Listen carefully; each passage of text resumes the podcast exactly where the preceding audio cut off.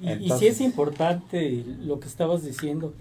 Este, aunque no se está preconizando el, ponérsela a los niños, a los varones, sí. es muy importante. Pues, si estamos hablando de que el vector, el vector, o sea, quien transmite el virus de papiloma, pues es el hombre. Entonces, si protegemos a nuestros niños y a nuestras niñas, o sea, a las niñas las estamos protegiendo de un eventual cáncer del cuello de la matriz, pero a los niños los estamos protegiendo de, la transmisibilidad de, este, de este virus.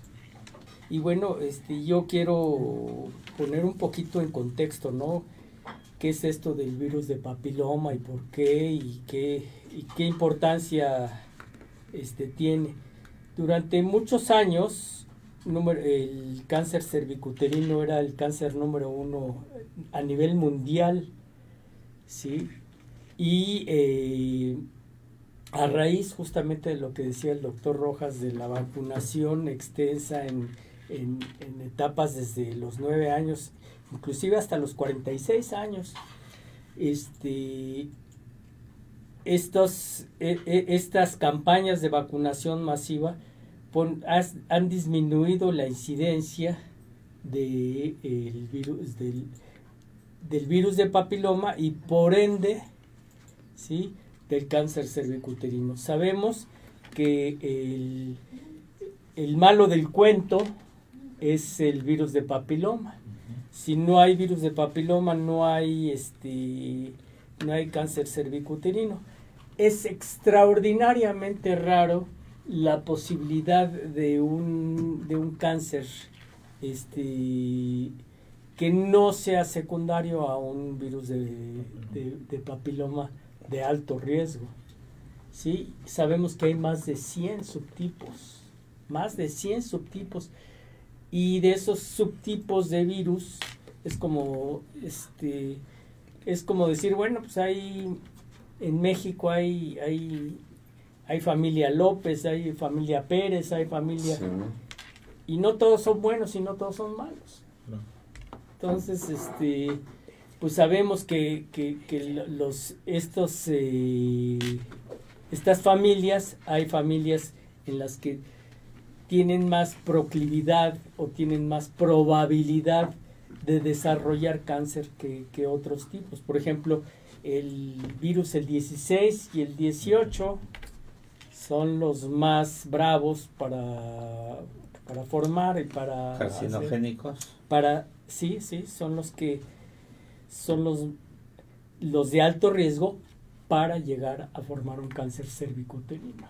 El doctor Canales y su equipo de especialistas en Salud para Todos, en donde tu salud es nuestra prioridad. Comenzamos. ¿Qué tal? Muy buenos días en uno más de tus programas Salud para Todos Radio Online en vivo desde el Centro de Investigación e Información profesor doctor Alfonso Álvarez Bravo del Hospital Español de México. Cabe mencionar que es un programa sin fines de lucro. Les habla su amigo el doctor Roberto Canales, que es, médico internista y miembro de la Asociación Americana de Endocrinología Clínica. Eh, les voy a presentar a mi compañero, al doctor Gabriel Rojas Posero. El tema que hoy nos ocupa es el virus del papiloma humano y su importancia, qué tan eh, trascendente es la eh, padecerlo, el qué tantas repercusiones tiene la, en, las personas. Y bueno, pues el doctor eh, Gabriel Rojas Posero es ginecobstetra, maestro en ciencias y hace su base aquí en el Hospital Español de México. Hola, ¿qué tal? Con el doctor Muy buenos días. Jaime Kleiman, que ya está con nosotros nuevamente, maestro en ciencias, profesor investigador. después de... Y También hace su base en el Hospital Español y en el Hospital Ángeles de las Lomas. Gracias, gracias, buenos Bienvenido. días. Nuevamente aquí. Bienvenido después de que se aventó, pues como todos, pues una semanita. Una semanita Sí, de sí, sí. convalecencia de esta quinta ola de, de enfermedades que les está pegando a muchas gentes ahora ya más más leve no afortunadamente pero no deja de ser este preocupante que todavía está viendo dicen que está siendo más fuerte que, que todas las las olas que ha habido Yo tuve un catarrazo nada más fuerte, dolor Sí, de garganta, sí. molestias, pero fuera de eso, Ajá. Qué bueno. ¿no? y el doctor Ernesto Santillán ¿cómo estás Ernesto? ¿Cómo estamos? quien es médico primer contacto y también hace su sección el doctor en el Hospital Español de México, en la Torre Nueva, Papá. y reciente. también, y también recién papá. Eh, sí, sí, bienvenido Ernesto, Gracias, doctor. qué gusto tenerte aquí. Y bueno, pues el, el virus del papiloma revierte muchos problemas. Eh, yo quisiera que la primera pregunta fuese, ¿desde qué edad ya se está poniendo en, las escolares, no? ¿Desde qué edad se recomienda que se empiece a poner esta eh, vacuna como prevención? Sí. Y también si ya este también se está recomendando que se pongan varones. Exacto, sí, sí, sí. Tengo a dos grandes maestros aquí, al doctor Beyman y al doctor este Rojas Pusero. Sí, claro. Mira, este, pues es muy importante esta vacuna que hace 12 años salió y su primera indicación fue en niñas de 9 años. Pero como conforme fueron avanzando los años, se vio que también es importante aplicarla en los niños. Entonces, en la actualidad está indicado en niños y niñas, hombres y mujeres a partir de los 9 años. ¿Hasta cuándo? Hasta los 35, 40 años se puede aplicar. Son tres dosis, se aplica, se aplica aquí en el brazo. No tiene efectos secundarios realmente. Tampoco interfiere con la vacuna del COVID. No hay que ponerle obviamente muy cercana, por lo menos tres, cuatro semanas de separación, pero realmente no, no interfiere. Y son tres dosis, es un esquema que puede variar un poquito, pero lo indicado es una hoy, por ejemplo, la segunda en dos meses y la tercera y última en seis meses. Les repito, sí se puede variar un poco, porque la paciente le dio COVID o salió de viaje o algo, bueno, se puede atrasar una o dos semanas, adelantar una o dos semanas sin problema. Lo importante es que cubran el esquema. En el sector salud únicamente se le aplican a las niñas que van en quinto de primaria pensando que tienen nueve años. Es la única este, eh, parte o periodo en el que lo aplican en el sector salud. Y por supuesto les dan un refuerzo a los seis meses. Está bien si se la pueden aplicar ahí adelante y si no, pues a nivel particular, a nivel privado, es la única parte donde se puede este, agregar. ¿Ok? Bueno, muy bien. Sí, eso Pues es de, la- de las está-. Y, y sí Entonces- es importante lo que estabas diciendo. Este, aunque no se está preconizando el, el ponérsela a los niños, a los varones, Sí, es muy importante pues, si estamos hablando de que el vector, el vector, o sea, quien transmite el virus de papiloma, pues es el hombre. Entonces, es- si protegemos a nuestros niños y a nuestras niñas, o sea, a, las niñas las estamos protegiendo de un eventual cáncer del cuello de la matriz, pero a los niños los estamos protegiendo de, de la transmisibilidad de, de este de este virus. Y bueno, este, yo quiero poner un poquito en contexto, ¿no? ¿Qué es esto del virus de papiloma y por qué y qué, y qué importancia este, tiene? Durante muchos años, el cáncer cervicuterino era el cáncer número uno a nivel mundial, ¿sí? Y eh, a raíz justamente de lo que decía el doctor Rojas de la vacunación extensa en, en, etapas desde los nueve años, inclusive hasta los 46 años, este, estos, e, e, estas campañas de vacunación masiva han disminuido la incidencia de, virus, del, del virus de papiloma y por ende, ¿sí? del cáncer cervicuterino. Sabemos que el, el malo del cuento es el virus de papiloma. Si no hay virus de papiloma, no hay este no hay cáncer cervicuterino. Es extraordinariamente raro la posibilidad de un, de un cáncer este, que no sea secundario a un virus de, de papiloma de alto riesgo. ¿sí? Sabemos que hay más de 100 subtipos, más de 100 subtipos, y de esos subtipos de virus es como, este, es como decir, bueno, pues hay, en México hay, hay, hay familia López, hay familia Pérez, hay familia... Y no todos son buenos y no todos son malos. Entonces, este pues sabemos que, los, estos, eh, estas familias, hay familias en las que tienen más proclividad o tienen más probabilidad de desarrollar cáncer que, que, otros tipos. Por ejemplo, el virus el 16 y el 18 son los más bravos para, para formar y para... Carcinogénicos. para, sí, sí, son los que son los, los de alto riesgo para llegar a formar un cáncer cervicuterino. Sí, exacto, ¿no? Y sobre todo que este cáncer se puede dar a cualquier edad.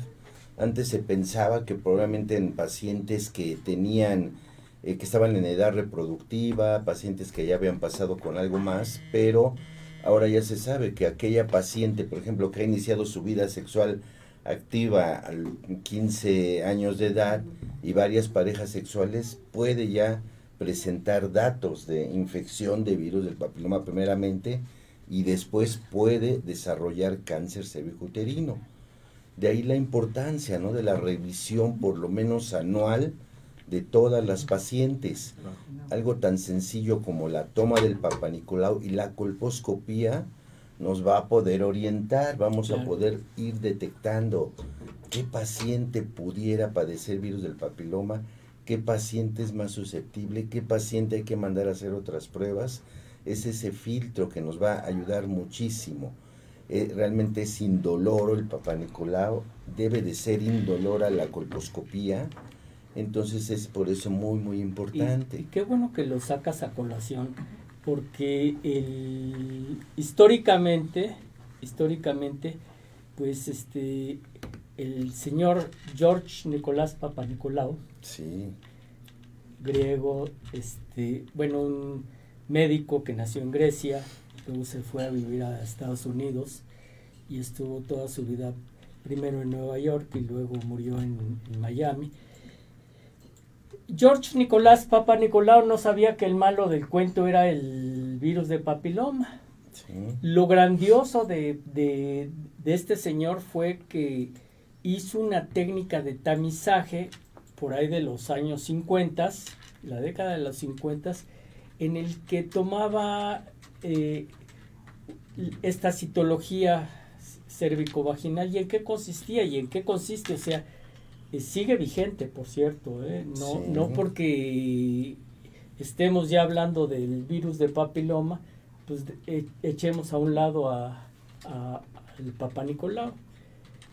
Lo que, lo que en su momento hizo fue tomar estas células que se descaman normalmente del cuello de la matriz, hizo las vio en una laminilla y, observó que había cambios sí, en ciertas pacientes y en eso y esas este, estos cambios eran cambios en algunas pacientes precancerosos.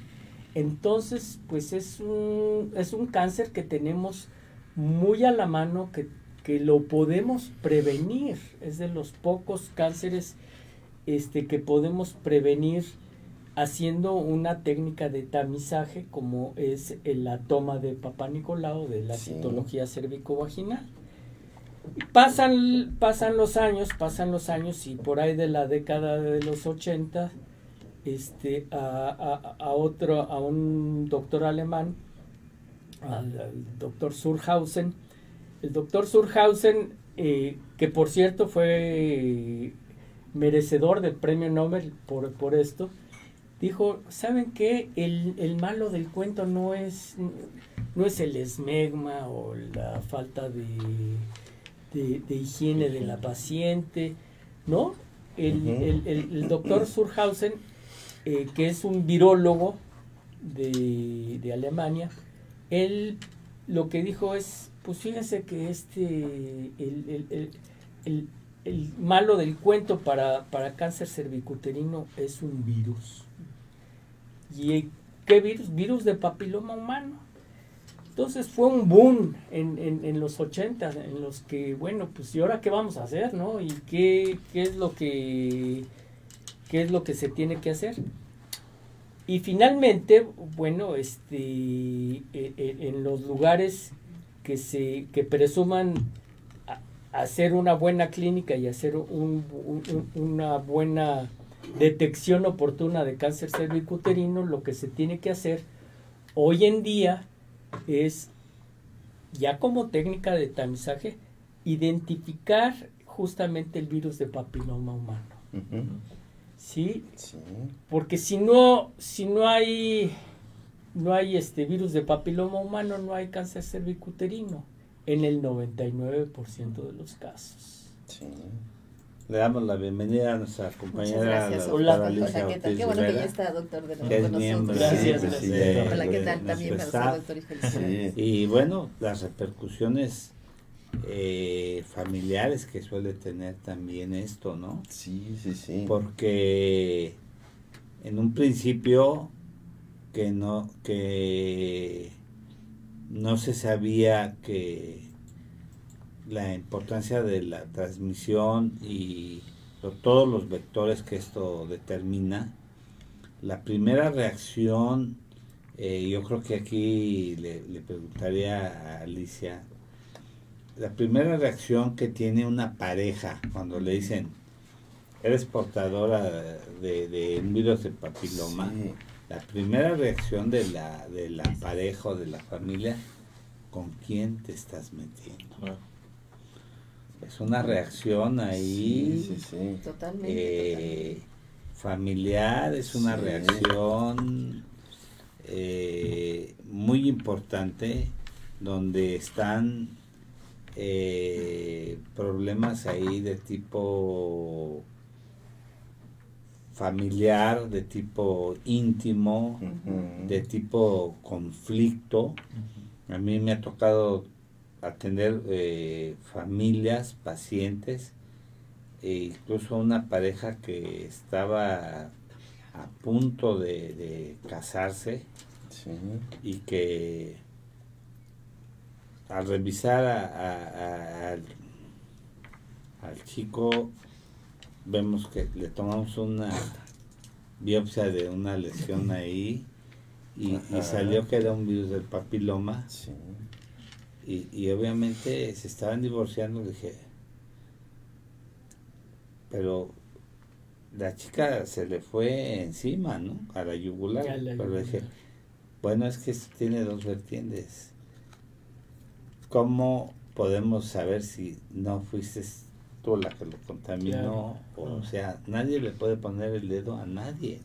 Fíjate, Roberto, qué bueno que, tomas y que sacas esto a colación ahorita, porque precisamente eh, eh, nosotros en el consultorio pues lo vivimos a diario, lo vivimos a diario.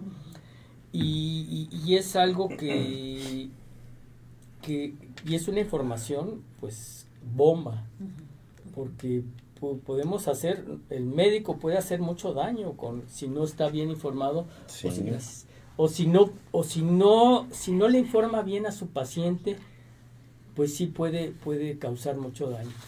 Al respecto, pues déjame decirte que número uno, número uno, eh, no podemos fijar una fecha de de que tú eh, tienes virus de papiloma y te infectaste el 4 de noviembre a las 3 de la tarde. Exactamente. No, se puede hacer eso, no, no, hay, no hay forma en la que nosotros podamos datar, no, no, no hay forma en, la que le, le, podamos poner este cuándo te infectaste. Lo que, lo que este, y lo que es muy importante es inclusive cualquiera de los dos miembros de la pareja pudo haberse cualquiera de los dos, ¿eh? Sí. Pudo haberse infectado inclusive antes de conocerse. Sí, exacto. Entonces, pues eso de que me está poniendo el cuerno, me está este, jugando chueco, eso lo debemos de descartar de, desde el primer momento en que vemos a, nuestra, a nuestros pacientes. Porque nuestra misión en el consultorio, aparte de curar, es también, eh, pues, darle los elementos de juicio a, la gente para que para que tomen decisiones y no lo y no tomen decisiones a la ligera eso de decir me voy a divorciar porque tienes virus de papiloma positivo. De hecho tengo tengo este unas diapositivas en las que veo la vemos la epidemiología y la transmisibilidad del virus de papiloma y, y nos vamos a o sea, mucha gente se va se va a quedar eh, pasmada, si quieres yo le cambio con el este.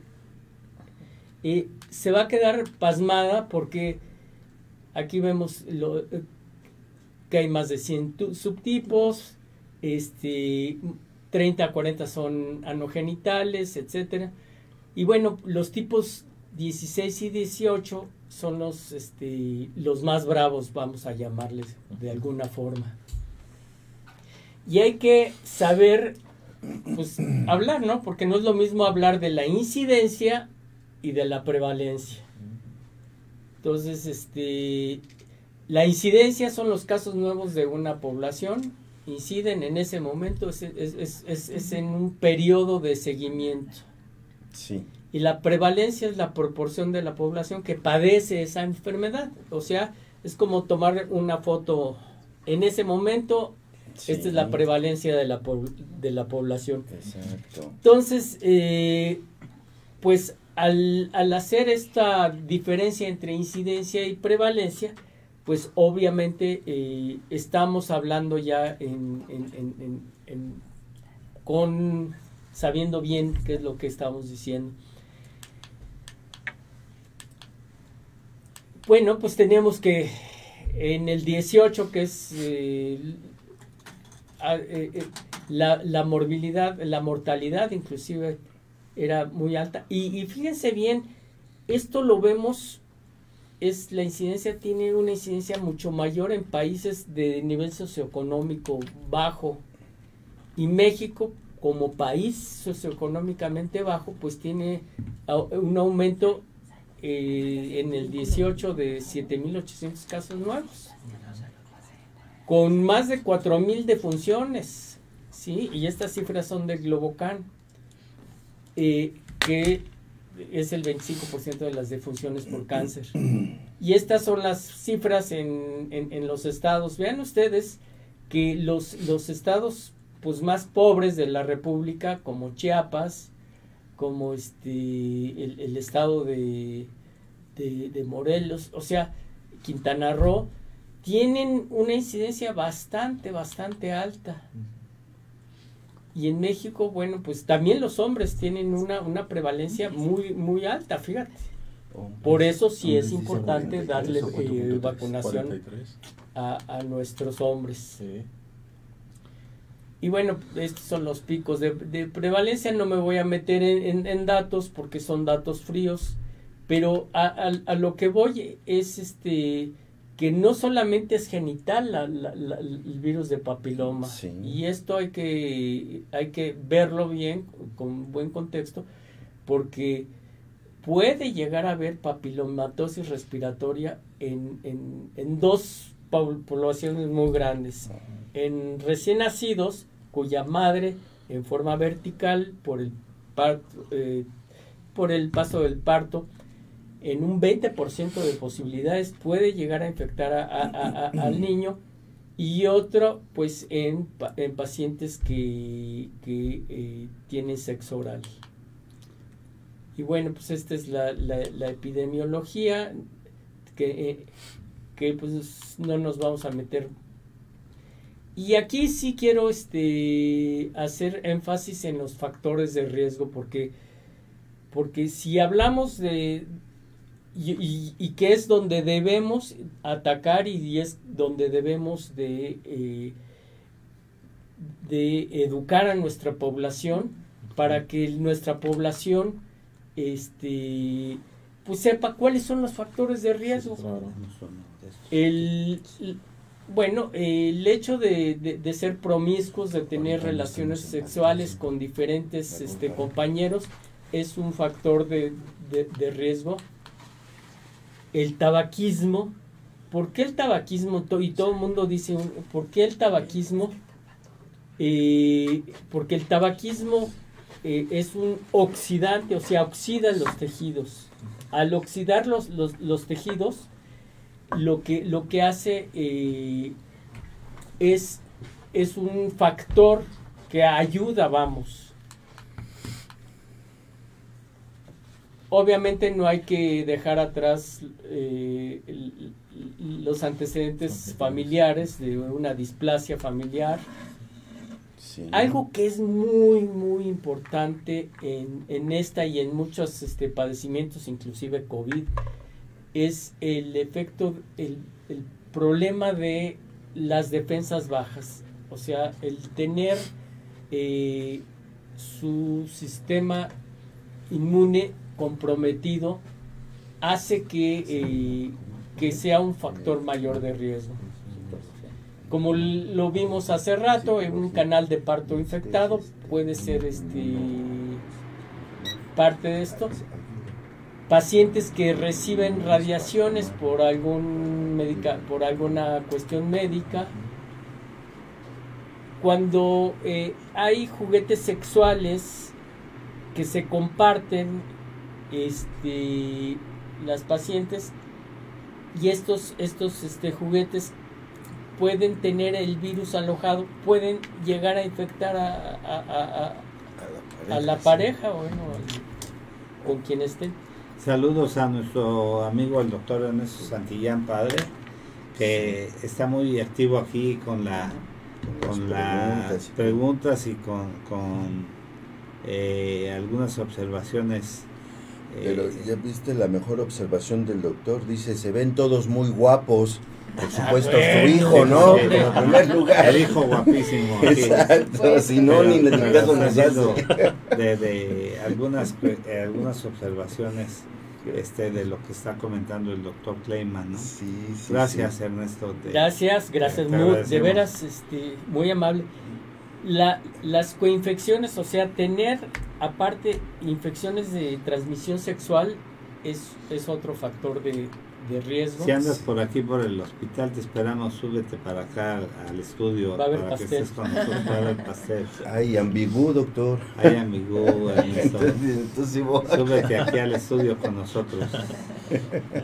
La, fíjate que la, la desnutrición, pues por lo mismo de de la baja de defensas, sí. el hecho de que la paciente sea una gran multípara también, y esto de, de la multiparidad también es porque hay micro lesiones en el cuello de la matriz que al que no se reparan, ¿verdad? Que no se reparan y que, y, que en el momento en el que el virus, para que el virus llegue a infectar debe de penetrar y para penetrar en el cuello debe de haber estas, eh, e, estas lesiones del cuello para que lleguen a la parte más baja de, que es el estrato basal, la parte más, más baja. Entonces, como podrán ver, son muchísimas este, factores de riesgo y que en todo, en cada uno de estos factores de riesgo podemos nosotros incidir sí directamente. Y es lo que comentábamos en uno de, los programas anteriores, que en los escurrimientos genitales anormales o los flujos que eh, nombrados que decían eh, eh, en los pacientes que si tenían flujo decían lo normal lo normal es que no tengan flujo, pero que se acostumbran los pacientes a vivir con ellos por años. y entonces que, que tienen escurrimientos anormales por años o lesiones cervicales por años ulcerosas. Sí, justo. Ahí eh, que, si no son malignas tienden a hacerse premalignas con la cronicidad. Exacto. Y que no se atienden. O, pacientes que nunca ven un ginecólogo o tardan años en, atenderse ginecológicamente y ya cuando quieren recibir una atención ginecológica ya es tarde. O ya nos llegan con unos experimentios genitales bastante complicados porque son mixtos ya, no nada más son bacterianos, son por hongos, son eh, por varios tipos de, bacterias, hongos y otro tipo de, de gérmenes patógenos ya con, con lo que decías de, las bacterias, el, el cadaverium. Ah, eh, ¿cuáles son, doctor? es pregunta de examen? Es pregunta de examen, sí. El, y el, sí. Las calaverinas. La cadaverina, la putrescina y la cadaverina. Putrescina y cadaverina. reprobar. Putrescina y cadaverina, que son, que son, es lo, es lo que a veces este, nosotros llegamos a, oler eh, eh, eh, en, un escurrimiento vaginal. Sí, sí, que huele a qué tú dijiste. huele a pescado. Exacto. Y es secundario a la putrescina y a la cadaverina. ¿Qué nombres le pusieron? Pero. Ahorita que dicen de preguntas de examen, yo creo que lo que están, que, que es, y, retomando también la pregunta, la comentario que, que hacía doctor, Creo que el tema de la educación sexual es fundamental, en sexual en particular y para la salud en general. Por una cosa, o sea, el tema de la, la microbiota, o sea, la cantidad de microorganismos que tenemos en nuestro cuerpo es fundamental. Nosotros somos, estamos constituidos, estamos armados también por una gran cantidad de microorganismos, ¿no? Entiendo que es no sé cuántos y más o menos 5 o 6 kilos de nuestro peso, un porcentaje muy notable y no todos son malignos, ¿no? O sea, eh, lo que acaba de decir, exactamente, ahorita el dato que mencionaron, que mencionó el doctor que nos, que nos, que nos comparte, hay más de 100 tipos, ¿no? Genotipos de virus del papiloma humano. Sí. Y solamente cuatro o dos, no sé, son los que tienen este el efecto cancerígeno. Son más, son más. Son más, ¿no? Son mucho más, que pero son como 20. Pero, tiene el impacto cancerígeno o, o el potencial oncogénico, ¿no? Cancerígeno. O sea, si, si hacemos una pirámide, tenemos 100 y de esos 100 los carcinógenos son como 20 y de esos 20 este, los más bravos, los más bravos son, Exacta, exactamente, 16 y 18. Pero no significa, no significa que un 52, que es de vaya alto riesgo, ¿no? no vaya a desarrollar. Exactamente, este, eso por una parte, ¿no? Y por otra, cuando decía, es que sí, verdaderamente es una bomba, pero creo que la educación este, para la salud en general y sexual en particular, pues nos ayuda también a, a, valorar más lo que menciona como los factores de riesgo. Y es que realmente con nuestros hábitos de vida y estamos generando potencialmente eh, la posibilidad de desarrollar distintas patologías, entre las cuales estas, por implicar la actividad sexual, llegan a tener un impacto mucho más perturbador en las relaciones de las parejas y en la vida de las familias, ¿no? Porque está muy asociado, como lo menciona como primer factor de riesgo, el tema de la promiscuidad. Y creo que en ese sentido sí importa mucho el, el que se tenga una una buena comunicación, un buen conocimiento y un buen seguimiento de la salud, eh, para, para, tomando en cuenta que cuando se tiene una vida íntima sexual, pues está implicando pues la vida de la propia pareja. Así es, así es. Y, y, sí quiero, quiero hacer énfasis en esto, porque eh, hablamos, y bueno, cuando, cuando hablamos sobre estos factores de riesgo, pues cómo poder minimizarlos. Bueno, si uno tiene, uno es promiscuo por naturaleza, no, y no, no, este, no podemos hacer gran cosa, pues sí hay formas de minimizar, no de eliminar la probabilidad de, de una infección, dije minimizar y es con el uso de preservativo. Y el uso del condón, el uso del preservativo, yo creo que pues debe de, imperar en, este tipo de relaciones. ¿Por qué? Pues porque, ¿Y por qué no, no al 100%? Porque hay virus que son de bajo riesgo que, que, dan no nada más en, en, el cuello de la matriz, sino pueden dar en vagina y son los causantes de verrugas este, y, bueno, está, eh, que son principalmente el 6 y el 11.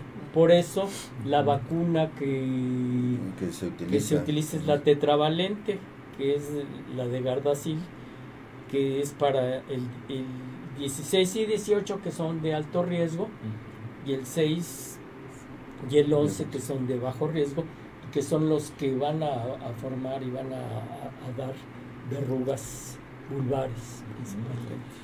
Amigos, pues estamos eh, transmitiendo en vivo a través de Facebook Live, YouTube. Estamos revisando el tema de virus del papiloma, qué es, cómo se contagia, quién lo puede padecer. Por favor, comparte este video, dale like a nuestra página, suscríbete a nuestro canal, activa esa campanita para que no te pierdas todos nuestros programas y podcasts. Y aquí quisiera hacer un comentario que es justo como dice el doctor Kleiman, que se ve a diario, que dice la paciente, pero yo no tengo nada, no me duele, no tengo comezón. Y dice la pareja, el esposo, el novio, no, pues yo menos, yo, no, me duele nada, no veo nada. Y amigos, es que es justo eso, o sea, el, virus del papiloma, la mayor eh, veces, la mayoría de las veces no da síntomas no duele, no quema, no arde, no da comezón. Ese se detecta en la mujer casi siempre por la colposcopía o por el papanicolao o por otro estudio más específico que es PCR. En el hombre lo mismo, eh, a través de, de peneoscopía, a través de PCR, de la revisión con el urólogo y no precisamente a la vista, no precisamente no me duele nada. Entonces, tengan cuidado. De ahí la importancia de revisarse por lo menos cada año con el ginecólogo y el urólogo para que detectemos esto. Y eso es muy importante, o sea, hacer, hacer esa pesquisa que acabas de decir, pues ya no es tanto como, como en la, antes de los 80, ¿no? En, la que nosotros nada más tomábamos la citología cervicovaginal y ya en algunas ocasiones nos decían que, había este pues una lesión mayor, ¿no? Secundaria a, este virus de alto, de alto riesgo. Y, lo que se está haciendo hoy en día como método de tamizaje, por lo menos nosotros lo hacemos en, forma particular en el consultorio, una detección o sea, tomando esta, la misma forma que tomamos el Papa Nicolau, que como decía el doctor Rojas, no duele, no arde, hay que tomarlo con cuidado, efectivamente, y se toma la muestra, se manda al laboratorio, y el laboratorio nos va a, a decir, este, a ver mi querido doctor Kleiman, fíjese que su paciente tiene, salió positiva a virus de papiloma número tal. El impacto que, que, tienen nuestras pacientes, pues de primera instancia es, o sea, ¿cómo, cómo puede ser yo que soy este, una persona pulcra y que no he tenido relaciones más que con mi novio. este, soy positiva. Y por eso empecé la plática hablando de incidencia y de prevalencia, porque la incidencia es altísima, altísima. Sí. Pero hay que, hay que diferenciar esto de una infección y el hecho de tener virus de papiloma positivo.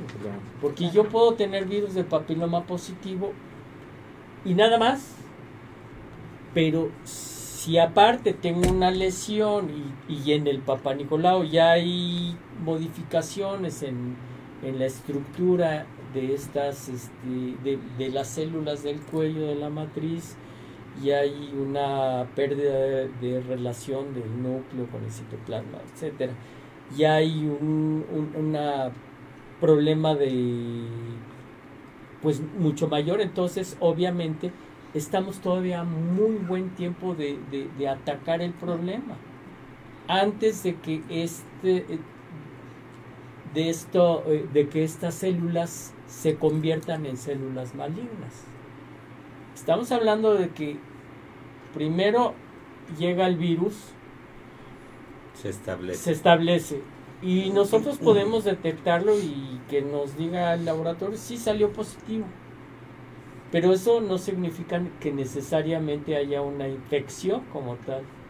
Entonces, si el laboratorio nos, aparte nos toma y pedimos una eh, tinción dual, se llama, en la que yo puedo ver en forma secundaria si estos virus están atacando íntimamente ya la célula, porque para que el virus ataque se necesita integrar al núcleo de la célula, al genoma de la célula, y darle información genética diferente a, esta célula, y esta información genética que recibe esta célula, pues va a hacer que se, que se replique, que se replique, pero ya en forma indiscriminada.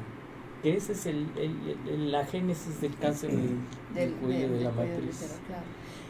Entonces, por eso pedimos la tinción dual que es P16, ¿sí? que es el apócope de INK P, P, 16 alfa, así se llama todo el, proceso. Y por eso, pero que es diferente al virus 16. Y este P16 me está diciendo si tu célula se está dividiendo constantemente. Y KI67 me está diciendo tu célula no se está muriendo.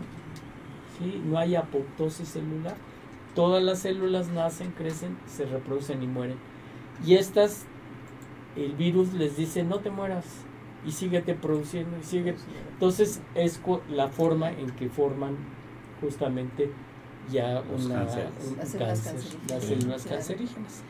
Y podemos verlo y lo podemos, podemos nosotros hacer ese tamizaje. Si cae 67, P16 negativo, ahora sí que no se preocupen, hay que tener mucho cuidado, hay que mejorar las defensas, hay que quitar esos factores de riesgo de los que hablamos. que justo lo que hablaba el doctor es lo que aquí nuestros amigos del Laboratorio de Colombia tienen este producto PAP, Plus, que justo es eso, se toma en el consultorio sin doloro y ellos eh, eh, este, hacen ese, este proceso, estas tinciones, estas este, reproducciones para ver si hay algo más que hacer, si estas pacientes de alto riesgo o qué es lo que sigue. Eso no lo teníamos antes. Entonces justo también el nombre PAP Plus, ¿no? Tiene ese plus. Eh, esto, bueno, habitualmente se toma en el consultorio. Los médicos, ginecólogos, por también los, médicos generales lo van a estar pudiendo tomar. Y pues más adelante, a lo mejor la propia paciente. Pero bueno, por lo pronto tenemos esto, ¿no? Y invitamos a nuestros escuchas a que los teléfonos de WhatsApp y Telegram eh, 55 16 48 87 67 para que lancen sus preguntas 55 16 48 87 67 para que lancen sus preguntas ya y, saben, ser de forma anónima en fin, todo lo que ustedes gusten. Tienes un comentario. Sí, sí, creo que eh, reiterar que este tema de la, creo que la, la importante es tener prácticas de sexo seguro, ¿no? ¿Y por qué lo comento? Porque creo que también en, en, la actualidad, o sea, realmente ha habido un cambio en la, en la conducta sexual. y por ejemplo, las relaciones abiertas, ya es algo que también las propias parejas, las parejas más jóvenes, este, están realmente convencidos o practicando de alguna manera y que implica y que exactamente una serie de prácticas que también parten digamos del reconocimiento del sexo como una práctica adulta una práctica que no necesariamente está orientada a la reproducción y que también es espacio para la generación de, determinado tipo de relaciones con un mayor grado de intimidad de, solidaridad de, integración ¿no? y que y que en las perspectivas en ciertas perspectivas que yo creo que pues también son, son es importante evaluarlas, respetarlas, es de que eso no, no, necesariamente tenga que ser con una sola persona, por lo menos esas son las tendencias en las relaciones en la actualidad, ¿no? La parte de tener una mayor apertura. Entonces, el punto es que realmente hay ciertas situaciones que pueden implicar riesgos para la salud eh, y están entre las, entre las que se menciona, como decía hace un rato, lo ponía al tener diversas parejas. Entonces, el, el, el punto es tener esa, esa ese grado de responsabilidad de, de verificar la, la, salud propia y la de la pareja o con quien se tengan las prácticas, básicamente considerando que ya se tienen eh, y la información, el conocimiento y los recursos de mucho mejor acceso para poder determinar este tipo de riesgos, ¿no? Y que las prácticas sexuales, el, el ejercicio de la sexualidad se vuelva en algo lúdico, creativo y no en algo que, que sea eh, un riesgo, ¿no? Si, si tenemos ahora el conocimiento y los recursos para poder practicarlo de una manera en ese sentido pues más no, seguro. Justo ahorita estaba recordando, lo que pasa es que esto es este de todos los días, como comentaba el doctor Kliman, la, la siguiente pregunta que más nos hace la paciente dice, no, pero es que nada más fue una vez, ¿cómo voy a estar yo contaminada de virus del papiloma? Si nada más he hecho una vez, entonces yo les comento, mira, es que es como el SIDA o como el COVID. O sea, una relación, un contacto, exacto, o embarazarse, dice el doctor Kleiman. Eh, no, no necesariamente tiene que ser varias veces ni nada, es con una sola ocasión, con una, una persona infectada te puedes contagiar, ¿no? Pero es de lo más común que dice la paciente. Y claro, y también el punto es que ese tema del sexo seguro es precisamente porque creo que una, un, error que se puede producir o que es común es, estigmatizar ciertos tipos de prácticas sexuales, ¿no? Y, no se trata necesariamente de estigmatizar que sean este homosexuales o que sean en, en, otros, sino el, hecho de que haya un, un riesgo a la salud que está implicado en la transmisión de estos virus, independientemente de que sean relaciones heterosexuales, eh, con una familia, con una pareja consolidada en relaciones abiertas o de diversa naturaleza, ¿no? Hay las condiciones como seres humanos, somos seres orgánicos, biológicos, y somos potencialmente receptores y portadores de esta vida riquísima microorgánica y creo que sí vale la pena en ese sentido estar informados de, los riesgos que se corren y acudir a los mecanismos, a las formas de tener una mejor seguridad de nuestra propia salud y lo que estamos compartiendo de nuestros cuerpos y también en el espacio afectivo porque eso como decía el doctor pues luego son una bomba no porque sí, genera un sentido de, de, este, de, inseguridad o de, de, desconfianza no de qué está pasando tanto con las prácticas propias como con las de las personas con que se tiene mayor intimidad no creo que ese es un punto importante. Sí ahora que vamos estamos viendo que la la incidencia de, sexual en los jóvenes es muy eh, cada vez es en, jóvenes más jóvenes. Pues sí más jóvenes. No que ya se empieza a ver eh, pues en, pequeñas escolares este, aquí nos, eh, oigan, saludos a mi esposa, los manda a saludar. Saludos, gracias. Está aquí. Y la doctora Maru este, pregunta, eh, está pasando una pregunta del público, dice, ¿por qué si una mujer está contagiada de virus del papiloma y es frecuente que el hombre o su pareja salga negativa? Hijo, qué bueno. Es de lo más frecuente, es de lo más frecuente. Entonces, Y lo que dice él, ah, excelente, yo ya me salvé, yo no fui. No, no, no, no, no. A ver, doctor. No, no va por ahí, no va por ahí Explíquenos esa complejidad porque, Porque si él sale negativo y ella positiva. Es muy común, ¿no? Que Sí, salga pues, es de lo más común. Aparte, aparte de que se, de, de que es común, o sea, no es raro, punto. Sí. Y este el hecho de que uno salga positivo y el otro negativo no significa ni que ni que este ni que el vecino vaya a salir positivo ni que Sancho también vaya a salir positivo. O sea, no tiene nada que ver con eso. Hay que tomar en cuenta que los mecanismos de defensa del hombre son, dif- son diferentes que los mecanismos de defensa de la mujer. Partiendo de esa base, ya partiendo de esa base, podemos entender el por qué en un momento dado ella puede ser positiva al, virus o al- a cierto tipo de virus y él no tiene absolutamente nada. ¿Por qué? Porque además, y, ya lo decíamos, para que, para que la mujer se infecte, debe de penetrar el virus en la, en la parte basal y para que entre a la parte basal debe de haber microlesiones a nivel del cuello de la matriz y esas microlesiones del cuello de la matriz hacen que, que se infecten las células basales que son las más las, las de hasta abajo Sí. Y que de ahí proliferen las células. Células. Y el hombre, si el hombre no tiene ninguna lesión ni nada, que puede llegar a ser portador, ojo, portador, pero no necesariamente puede, tenga la enfermedad. como- Portadores sanos, ¿no? Que Puede ser llamamos. portador sano. Claro. Entonces, puede, puede acarrear este el virus, pero no necesariamente per- eh, tenerlo. De tenerlo activo. Dice Karen no, Barbosa, claro. después de cauterizar la lesión puede volver a aparecer. Claro se puede sí. volver a contagiar. Sí. No, y además hay una cosa muy importante, y, y- y eso es en, cuestión del tratamiento. Mucha gente cree que porque le quemaron, le fulguraron, le cauterizaron alguna lesión, ya, ya se murió el virus. Pues no, el, el virus no, no se muere tan, tan fácil.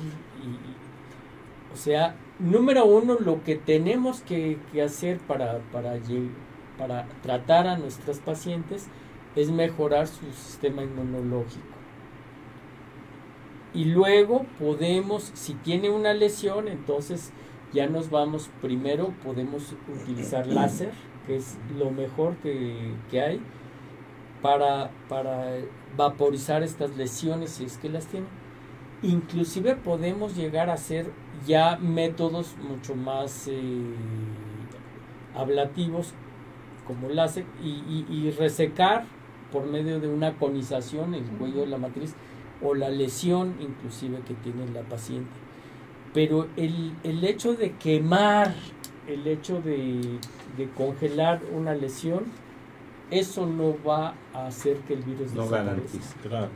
No, desgraciadamente no, fíjate. ¿Me permite hacerte también una pregunta? Adelante. Sí, sí, Eh, por, por haberlo tenido como experiencia personal, ¿el uso prolongado del dispositivo intrauterino puede ser un factor? Eh, le, le pregunto porque en mi caso me llegó a encarnar literalmente, tuve una lesión que se trató y se hizo la prueba para descartar, se descartó, pero se sabía que había ese antecedente eh, del uso prolongado del, del- El dispositivo intrauterino. Entonces la pregunta es si ese tipo de, de métodos anticonceptivos que son locales, pueden eh, también en algún, en algún mal uso, eh, no regulado, prolongado, no, no bien controlado, ser un factor de, de desarrollo de una lesión de esta naturaleza.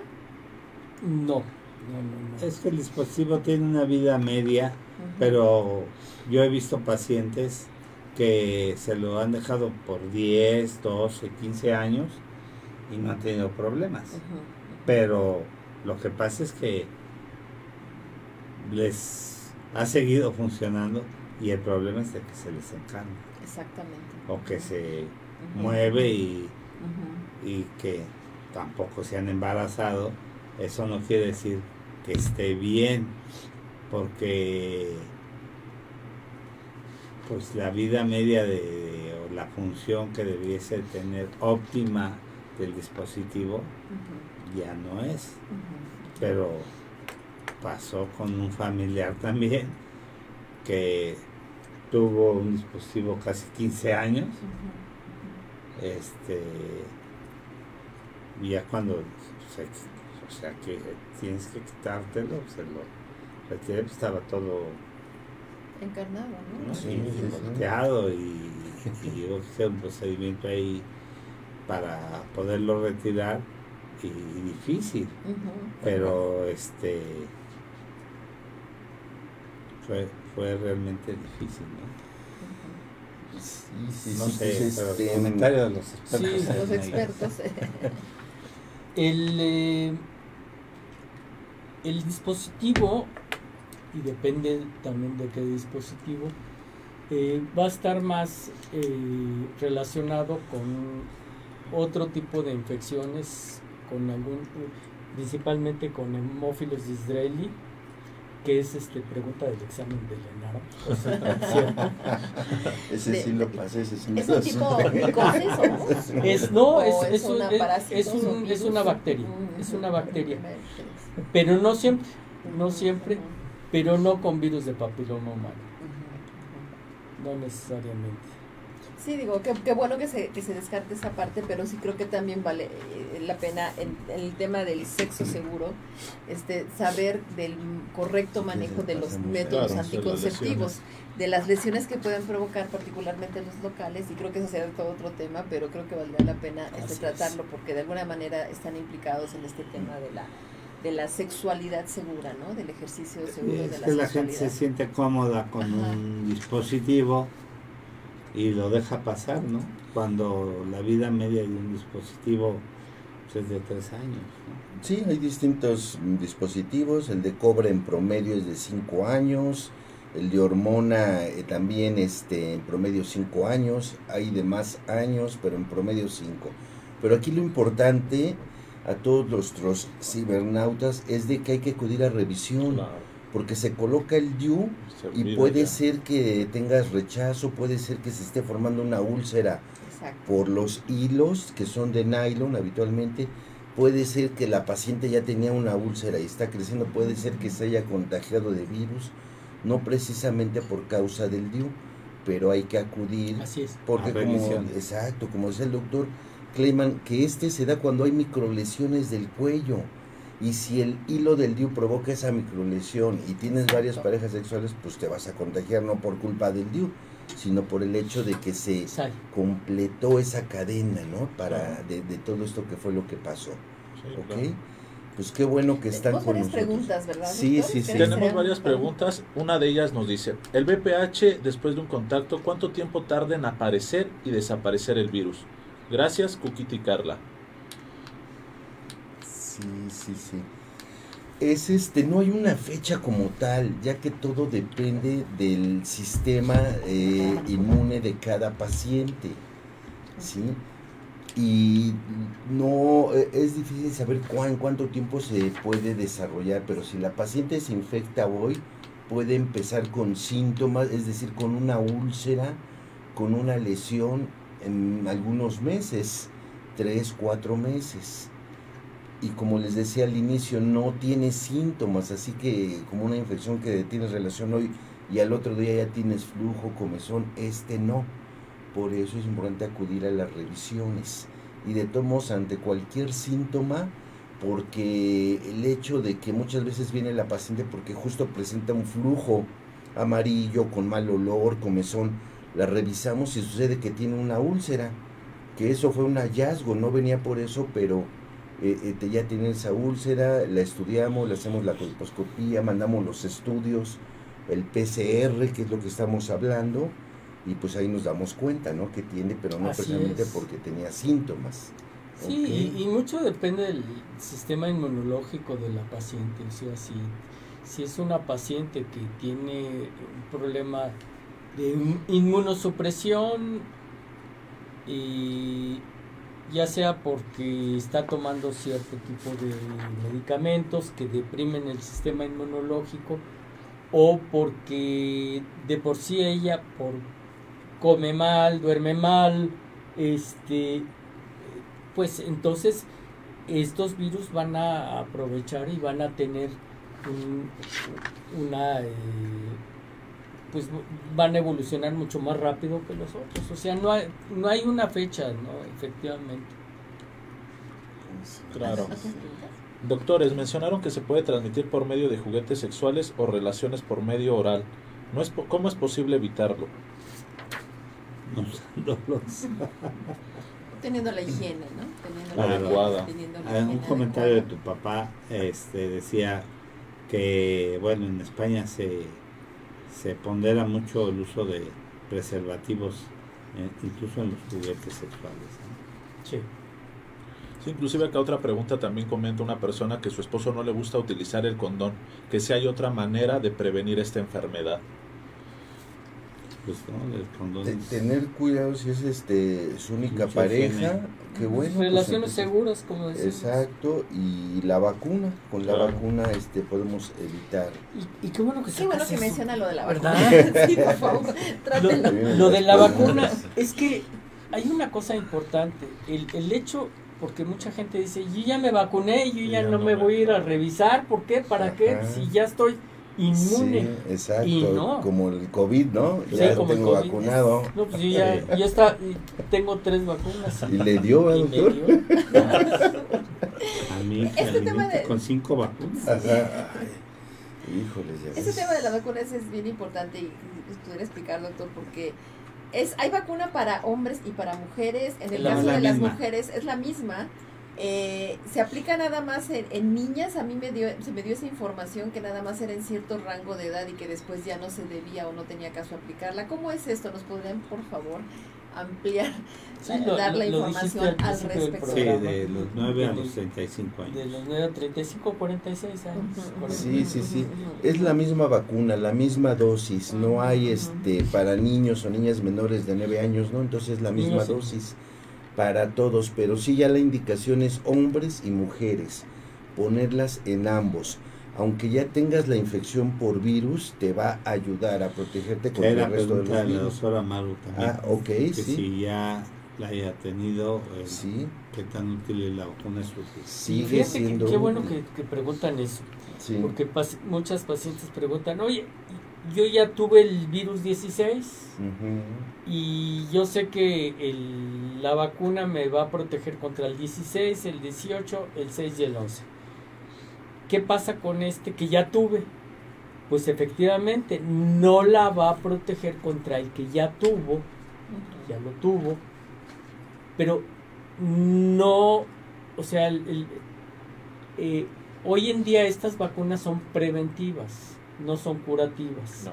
El hecho de que, de que ten- o haya tenido un 16 no significa que eh, la vaya a proteger contra ese 16. Por eso es muy importante la vacunación en, niñas de- desde los 9 años porque sabemos o se piensa o la mayor parte de las niñas de, de 9 años no ha tenido relaciones sexuales y por lo tanto la probabilidad de que esa niña tenga alguna infección preexistente es casi nula. Entonces, por eso, además su sistema inmunológico a esa edad es cuando cuando cuando mejor eh, lo podemos puede aprovechar las vacunas estas. Y hay que entender que estamos vacunando contra cuatro tipos de virus. Y, y es y- y- yo al principio dije que hay más de 100. Sí. ¿Qué pasa con estos ochenta y tantos que quedan de remanentes, no? Ajá. Pues hay una especie de, de- de reacción cruzada. Sí. Filogenéticamente el, el virus 18 tiene eh, como, como sus ramificaciones. Entonces, este, si como estamos dando contra el 10, contra el 18, el 52 que es familia del, del 18, pues también, lo También en forma cruzada Sí. estamos inmunizando contra el 58 y así sucesivamente contra varios tipos de virus. Entonces, este sí es importante saber esto y también que, que la gente sepa que el hecho de vacunarse no es indicativo de que pues ya la hice Claro. al 100. Claro, Ahora sí voy a poder tener son relaciones preventivas. ya voy a poder tener relaciones sin preservativo, pues total, ya, ya estoy inmune, ya soy casi Superman, pues no, no, debe, la- la- todo lo que tuvimos y todo lo que vimos son, son, eh, son cosas que tenemos que, que hacer precisamente para prevenir. La vacuna es uno, pero si podemos y, y te- tener todo lo demás, pues vamos a salir mejor librados. Claro, exactamente. Sí, sí. Aquí preguntaban, que, que ya también lo había comentado Gabriel, ¿cada cuándo se pone la vacuna? Sí, e- e- es un esquema, eh, como lo habíamos comentado al inicio, bueno, pero pues finalmente algunos cibernautas apenas se están conectando, no pudieron ver desde el inicio. Son tres dosis, va aquí en el brazo, no tiene efectos secundarios, es rarísimo que presente fiebre, dolor. Niños y niñas de 9 años hasta hombres y mujeres de 45 años. La primera, por ejemplo, hoy, la segunda en dos meses y la tercera y última en seis meses con respecto a hoy. Sin embargo, se ha visto que se puede modificar este esquema un poco. ¿Por qué? Porque la paciente está de viaje y no pudo asistir, porque la paciente o el paciente les dio COVID y no pudo asistir, se puede modificar una o dos semanas antes, una o dos semanas después. No pasa nada. Entonces, la primera, dos meses después la tercera y seis meses, perdón, dos meses después la segunda y seis meses después la tercera. Ese es el esquema. Así es. Y si la paciente no cumple con su esquema Porque se le olvidó, no se lo puso o se embarazó. Sí, exacto, ¿verdad? Entonces, o sea, vamos a imaginarnos que ya se puso dos dosis y, y se embarazó y ya no llegó a ponerse la tercera. Pues tenemos una noticia para esa paciente, que cuando tenga su bebé, o sea, durante el embarazo no se puede poner la vacuna. Exacto, ¿no? Tiene a su bebé y después de que tiene a su bebé, va a tener que empezar desde cero. Sí, es el Mm. problema que está pasando en las escuelas primarias públicas, que solamente ponen dos. Exacto. Sí, Que es un esquema incompleto. Una dosis. Sí, dos O dosis. un- dos dosis o Mm, una no, dosis. Entonces esa es una cosa que ha habido mucho problema y que se ha insistido con las autoridades escolares que están poniendo esquemas incompletos. Y desafortunadamente no lo han entendido. In- Independientemente que tienen asesores, infectólogos, eh, ginecólogos, ponen esquemas incompletos. Entonces de nada está sirviendo que pongan y que hagan un gran gasto ahí eh, institucional cuando ponen esquemas incompletos. Claro que no sirven de nada. Pues no les van a servir de nada a las criaturas.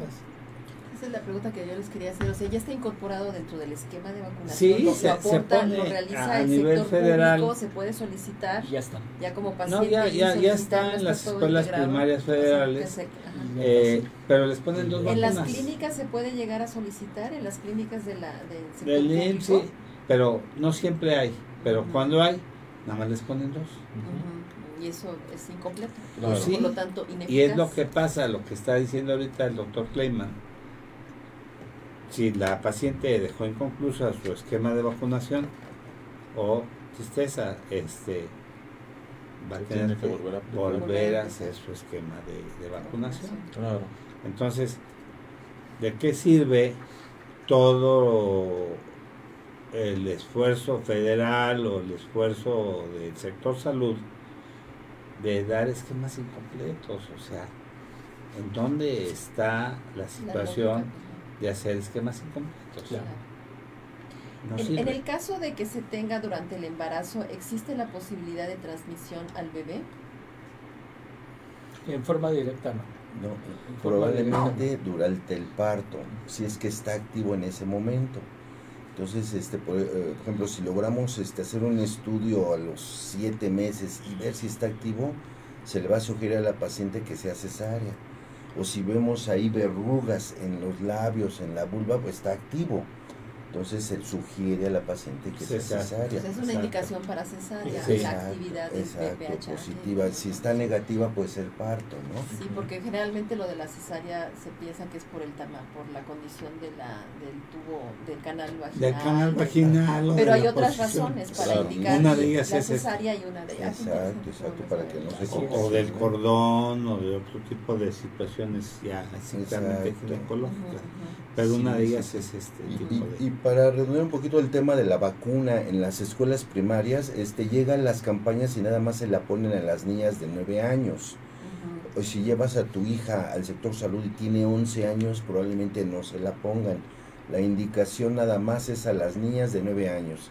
Se le ponen dos, ¿qué vas a hacer? Bueno, pues entonces acude con tu médico y a nivel privado te pones, La le pones la tercera, tercera claro. dosis en un esquema muy cercano, que es a los seis meses. Bueno, a lo mejor a los cinco meses, a los siete meses se la puedes poner. Pero háganlo por favor para que Exacto. completen los esquemas, es muy importante. Sí, Sí, es sí. una información vital. Sí, realmente sí. De, na- de nada sirve si están. eh, Hacer esquemas ¿no? incompletos, Ujú, ujú. porque si no, pues eh, no, no están cumpliendo con su objetivo. Sí, Exacto, claro, exactamente. exacto. Pues seguimos con las Iremos. preguntas, ¿verdad? Viene un comentario también muy importante que es, es, doctores, mencionan que la vacuna la pueden aplicar en niños. Mi pregunta es por qué, aunque no tengan relaciones, se tienen que vacunar.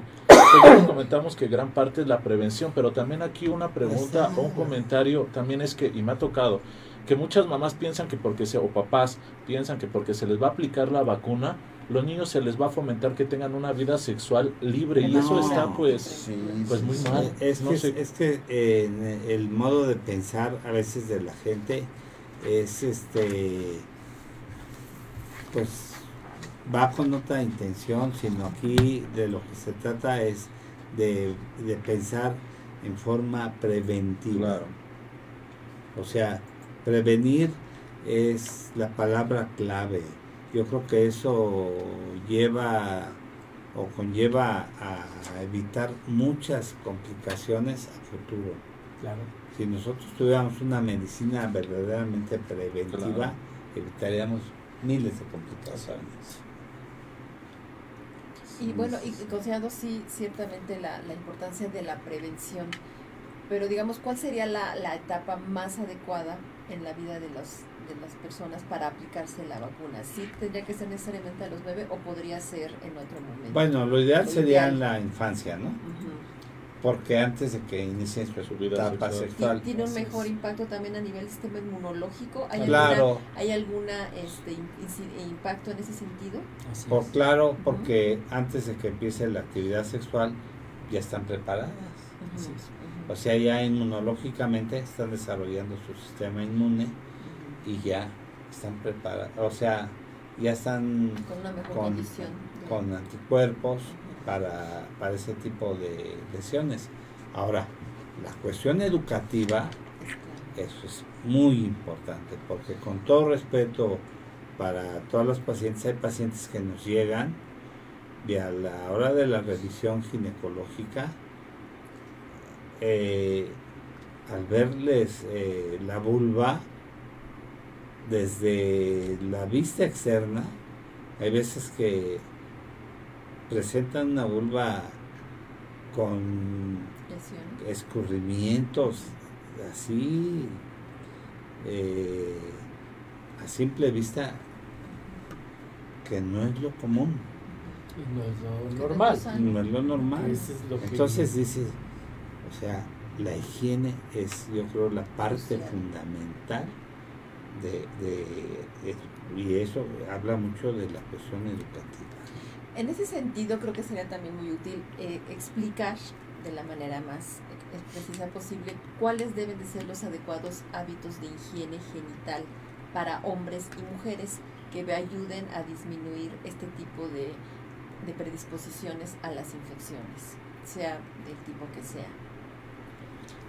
Pues parecerá chiste, ¿no? Quizás.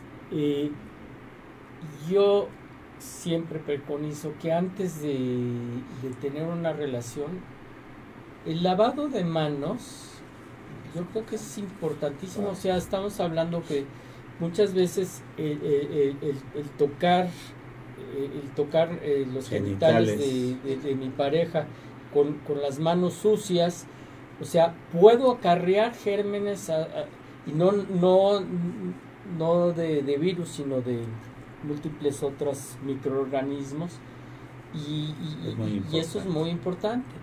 El este Per- Perdóneme, hay un paréntesis. Sí. Es que eso del lavado de manos, de verdad creo que es importante hasta para ir al baño antes de evacuar. Y- y supuesto- es lavarse las manos porque si nos vamos a manipular los genitales, las, las zonas... Y es este, que aquí ahí podemos se nosotros mismos lavarse generar las una- manos después, después de Claro. Y debiera de ser Antes, antes y de- después. exactamente sí antes y después. claro. Exacto, perdón, cierro paréntesis para No, sí, sí, sí. Y el, el, este hay costumbres y también sexuales de, de relaciones anales y después de la relación La anal, la penetración vaginal. luego es vaginal. Y ese es cuando se ven muchas contaminaciones. Sí. Eh, o sea, yo no voy a Ajá. estigmatizar si, si es bueno, es malo, es feo, lo que sea, pero, pero sí es importante, si, si alguien va a tener una relación, una penetración anal, pues entonces Sí, o utilizar preservativo y ese preservativo tirarlo y, y- y utilizar otro para, para, para vagina. ¿Sí? Porque la contaminación es justamente de eh, gérmenes que viven en tubo digestivo y que ahí están viviendo sin ningún problema y esos los acarreamos y, A otra y- área del a- a cuerpo. la otra área del cuerpo Con un impacto distinto. y justamente no nada más a nivel vagina sino también a, la uretra y no es raro encontrar pacientes que tienen infecciones de vías urinarias muy severas justamente por este tipo de prácticas. Y pues de lo más básico, ¿no? Que siempre le decimos este, a las niñas sobre todo, a las mamás, a las pacientes adultas incluso, el aseo. El aseo después de ir al baño evacuar, acuérdense que tiene que ser de adelante hacia atrás para no contaminar, empezar a enseñarles a las niñas cómo hay que hacer ese aseo. Y ya en la etapa adulta puede suceder lo contrario, que la paciente tiene un aseo excesivo, lavados vaginales, duchas vaginales, perfumes vaginales, eso también es malo. ¿Por qué? Porque en vagina existe siempre una flora, una flora natural que es de defensa. Y si nosotros metemos un jabón, una ducha vaginal con vinagre, una ducha vaginal con... Con yogurt o Exacto. con... Bueno, hacen una ensalada entera. sí. Exacto, pensando que van a ayudar. Al contrario, matamos esta flora Sí, se y este Es parte del sistema y entonces este justo parte del sistema inmunológico y entonces vamos a, hacer- a dejar ese esa vagina, esa vulva Desprotegido. desprotegida, ¿no? Entonces también tener cuidado en el exceso, en el aseo excesivo, tampoco es bueno. Claro. En el caso de los hombres, ¿cómo debe de ser? Porque el tema del glande y si debe de haber o no circuncisión por cuestiones de salud o no, si se tuvo o no, ¿cómo, cómo debe de ser la higiene para que también Pues, esa parte de la Ahorita de la circuncisión ya pasó a la, a la historia, ya las academias de pediatría ya no la recomiendan. ¿no? Por ejemplo, eh, en la religión judía, por, por religión, la acostumbran. Y yo sigo pensando que la circuncisión es una buena manera, tienen la más baja incidencia de cánceres cervicuterinos porque el esmegma se supone que es carcinógeno. La, el sebo que se produce alrededor de, del, de- no, de, de- glande Ujú. es, es carcinógeno. Y ahí es donde se forma el mal olor también, donde se forman muchas bacterias. Entonces yo creo que por estar sin, si no circuncidado, una El- buena el aseo, higiene claro. y, y también antes de la actividad sexual el as- la higiene o el aseo porque también eh, mucho mucha gente que va a tener intimidad este no tiene ese cuidado de tener un buen aseo antes de, de, de su Sí. intimidad. Y entonces, si tienen, si no tienen un- un- una buena eh, bajada de prepucio y tienen ahí acumulación de, de secreciones o de esmegma y todo eso es hay, hay acumulación de bacterias, pues todo eso se lo van a llevar a la vagina de la mujer. Claro. Y creo que ese es uno de los casos que es bien importante tener ese conocimiento porque como decía, ¿no? Se da, eh, se detecta y se piensa luego luego que pueda ser que hay otra que hay este promiscuidad que hay diversidad de parejas y no, hay otros factores entre ellos ese Ah, sí, Con que, un alto nivel de incidencia que la- que el hombre no tenga- a la mujer. Ajá, que, pero que tenga también por esta presencia o de, por, por no tener una higiene adecuada en el- a nivel de, del Sí. pene, del glande, de, de los órganos eh, sexuales, ¿no? Claro, eso es muy sexual. importante, sí. Y, y también la, la posibilidad de que la mujer y también cuando hay excedente de, de limpieza, eh, que se hacen muchas duchas vaginales las mujeres y eso, que no tienen un buen equilibrio. Digo, me estoy metiendo en el terreno de mis compañeros, No. pero hay mujeres No, que, sí. que son exageradamente... eh, hasta eso también come con las manos, ¿no? Sí, sí, Sí, sí. que, que, que se meten el ese de las mamilas para la se hace escobeta. ¿El chupón? escobetilla. el, el- Claro, el- la el escobeta. escobillón y todo eso. Entonces, este, tienen que, que ver que no que, que la vagina tiene una flora una flora bacteriana que mantiene un equilibrio pero si barren con él por Barren el excedente de, de de higiene también rompen con esa con ese equilibrio Y bacteriano no nada más eso, pacientes que tienen un resfriado común y, y- y- y, este y se toman antibiótico sin prescripción médica Sí. y se lo toman mal, Sí. toman ah pues es que tengo Dos, catarro tres pa- tres pastillas de de, de ciprofloxacina, exactamente eso va a matar a un bacilo que está en la vagina que se llama bacilo de Doderlein, que es un es un bacilo este bueno, vamos a llamarlo. Y este nos da una acidez especial en la vagina que puede proteger a la, a la mujer. Entonces, si a la toma de estos antibióticos lo que hacemos es también pues sí mata a otros bichos, pero también matamos el, ese bacilo de Doderlein que, que es este flora, no es flora patógena, sino es flora saprófita, o sea, es, son, son, es, es buena es- y nos ayuda a proteger justamente. Pues, Sai, haremos un corte. Pues vamos a un corte para regresar y pues hablar de todas sus dudas, sobre todo ya del tratamiento, porque ya están preguntando Totalmente. cómo tratamos el virus, qué hay. Bueno, pues no se vayan y regresamos con el tratamiento. Gracias. Bueno. Hola, ¿qué tal? Soy el doctor Ernesto Santillán, conductor del programa Salud para Todos. Dale like a esa campanita y por favor síguenos en Instagram, Facebook, Spotify, iTunes, YouTube, el programa número uno de temas médicos día a día. Saludos.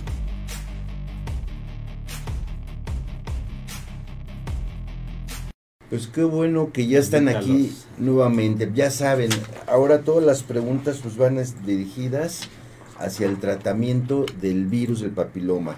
Y te recordamos el número, un nuevo número de WhatsApp y de Telegram donde puedes marcarnos, escribirnos de forma anónima todas las preguntas, a quién quieres que invitemos, qué tema quieres que tratemos, qué especialista te gustaría que estuviera aquí con nosotros. Y ese teléfono es el 55 16 48 87 67. ¿Cuál? El 55 en 16 pantalla. 48 87 67. Justo está en tu pantalla en este momento. Entonces, este, pues están llegando todas las preguntas Claro, que cuál es invitarlos el también a- a- a si quieren este ¿cómo se llama? Eh, patrocinar. exacto. Ser los patrocinadores aquí del... Algún programa, algún evento, algún medicamento, alguna cosa que pues es importante resaltar que este programa es sin fines de, lucro y por lo tanto pues eh, todo lo que llegue a, ser patrocinado es, para, el, programa. Pregunta Marce García, doctores, ¿se recomiendan usar jabones íntimos ya que algunos recomiendan solo hacer con agua al momento de ducharse? Pues la recomendación es sí, sí se pueden usar, pero nada más externamente, nunca adentro. La paciente lo confunde y puede utilizarlo adentro. Estos jabones generalmente tienen un pH neutro, no tienen perfume, no tienen eh, algo agregado, detergentes. Entonces sí se pueden utilizar por fuera. Así es. Cualquiera todos los días y estos son especiales para vulva. Y entre más sencillos, menos perfume, menos desodorante tengan, está excelente. Entonces sí se puede recomendar de todos los días. ¿eh? La doctora Yasmin Arjona nos dice... Ah, saludos. Saludos Yasmin. ¿Qué pasará con el esquema del BPH cuando salga la vacuna contra el SIDA? Que según no tarda, eh, tendrá la misma eh, indicación, se pondrán juntas y bueno, pues no la conocemos, no sabemos todavía cuáles vayan a ser sus indicaciones. Y para atacar tempranamente el desarrollo inmunológico, hasta que, hasta que tengamos este conocimiento de ella, eh, pues podemos comentarlo, ¿no? Y saludos Gremly Cruz, que va a recibir un reconocimiento, una distinción, y hasta esperemos que Sabemos que creo que ya está en México, está por estar en México. Muchos saludos, Gremly. Y próximamente va a venir a hacer un programa aquí en vivo con, la doctora Alicia y, y creo que va, vienen los, las gentes de Scalti para hacer sobre suicidio. Ese día si viene este, y, va a estar muy interesante porque es un tema bastante ácido, bastante. ¿Cuál? ¿Qué tema es? Suicidio. Ah, entonces Suicidio. voy a venir. Llego temprano. Sí. Para ganar lugar. Y, bueno, quiero, quiero felicitar a todos los que, que son panelistas aquí y a toda la producción porque todos los últimos programas hemos estado en rating por arriba de 25, 30. Sí, sí, sí. Y cada vez el programa va levantando más, más. Y Yasmín, felicitaciones a todos. Y pues nos congratulamos por tener este equipo que tenemos. Y Sai, que es una gran productora, Sai, muchas gracias Sai. Gracias a Alex, que está detrás de las cámaras también. Y toda la gente pues que estamos patrocinios este pregunta Mario Ignacio, disculpa, la otra semana de qué se hablará para ojearle. Ojearle, yo creo para darle un ojito. Ah, para echarle un ojo, sí, sí, sí. yo pensé que para cambiar de hoja. Bueno, no sé si venga con o sin. Ah, mira, ¿sabes qué? Este Ignacio, lo que ah. pasa es que se festeja y se celebra el mes de la lactancia. Entonces van a estar aquí con nosotros los pediatras, el urgenciólogo, va a traer a su jefa de enfermeras para promover justo la lactancia doctor Golardo un taller también. Ah, ok, ah, ok. ¿Quién? Este, Eugenio. Ah, no, pues entonces Salgado. Llegas temprano, Ernesto, porque si no, no alcanzas lugar, ¿eh? Sí. Llegas temprano. va a haber mucha gente. Qué bueno, entonces de eso trataremos, ¿eh? De, de la lactancia. Promoción de la lactancia. Ok, perfecto. Pues qué bueno que están con nosotros aquí, ya saben. ¿Cómo? Digo, el tratamiento que íbamos a comer. Ah, sí, sí, también, también el tratamiento. Ya, este, ya saben, estamos revisando el tema de virus del papiloma, qué es, a quién puede afectar, cómo lo podemos prevenir y sobre todo cómo se puede tratar. Pero antes de eso, si te ya sabes lo que siempre comentan nuestros TikTokers, si te está gustando este video, activa esa campanita, ya sabes. Antes de que sigamos, por favor, dale like a esa página comparte todas nuestras redes sociales. Estamos en todas las plataformas digitales y sobre todo en Twitter, ¿ok? bueno, pues qué bueno. Pues doctor Clayman está preguntando cómo se trata el virus, qué hay que hacer. Fíjate que esa es una muy buena pregunta que, Pues sí. que nos hemos hecho mucho porque todavía no hay un tratamiento específico contra, contra- que mate el virus. Sí. O sea, no hay un, un chocho o unos polvos que tomemos y que, y que maten al virus directamente. Eh, están en investigación eh, vacunas terapéuticas, pero pues, hasta que no salgan estas vacunas no, no podemos echar las campanas al aire. Lo que sí hay ahorita en el mercado es este medicamentos que ya que son específicos y de hecho este justamente este yo est- estoy participando en un en un tema de investigación justamente de, ¿De virloma? de virloma Ah, qué bueno, qué bueno. eh, pacientes que salen positivas se, eh, y se les este, eh, es un doble ciego sí. se les está dando el, el virloma y, qué hace el virloma el virloma es es un es un eh, complemento alimenticio que lo que hace es mejorar las defensas intrínsecas del organismo.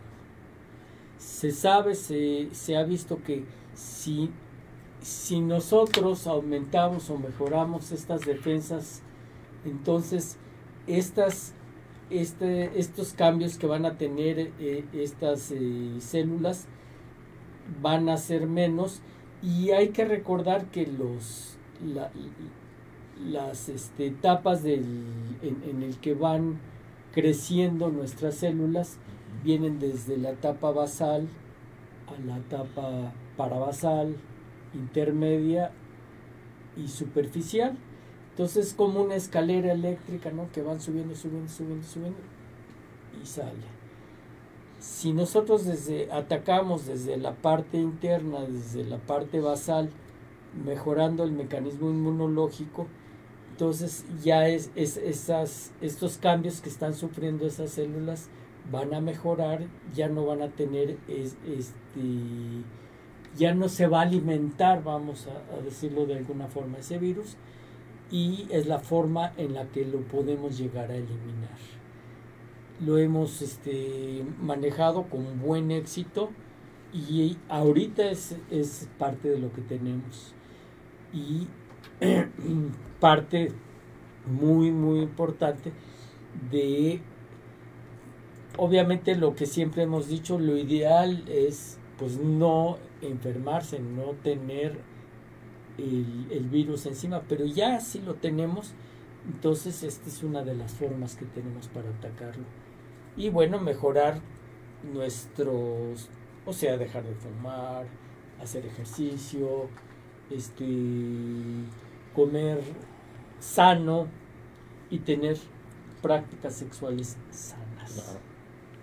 Permítame agregar la práctica del mindfulness, Sí. porque como lo he comentado en varias ocasiones, o sea, es una práctica que nos ayuda a fortalecer nuestro sistema Claro. inmunológico. O sea, el impacto que exacto. tiene, porque, porque ayuda a regular el estrés. Y el estrés es uno de los factores que más altera la funcionalidad y la 100%, fíjate que respuesta del sistema inmunológico. Entonces, tener una buena eh, educación sobre la importancia de un buen manejo del estrés en nuestra vida cotidiana, porque es parte de lo que somos y lo que hacemos, eso es lo que nos aporta mindfulness y tiene una repercusión integral en nuestra calidad de vida, empezando porque eh, refuerza el sistema inmunológico. Pues somos un conjunto, no, no, no, no puedo decir, bueno, de acá para acá Exacto. voy a tomar tal cosa y de acá De para acá, acá otra cosa.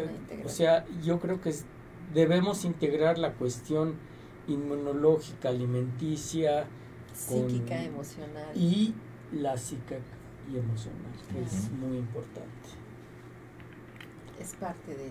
Muy, Y, y- y este producto pues viene en polvo, imagínense, se toma, realmente no duele, no todas arde, no se mañanas, inyecta. todas las ¿El mañanas, virloma dice lo que el es? Exacto. todas las ¿Así se mañanas se, toma, Ah, sí, mira, aquí- se toma con agüita, hasta el nombre, vivirlo Yo- más.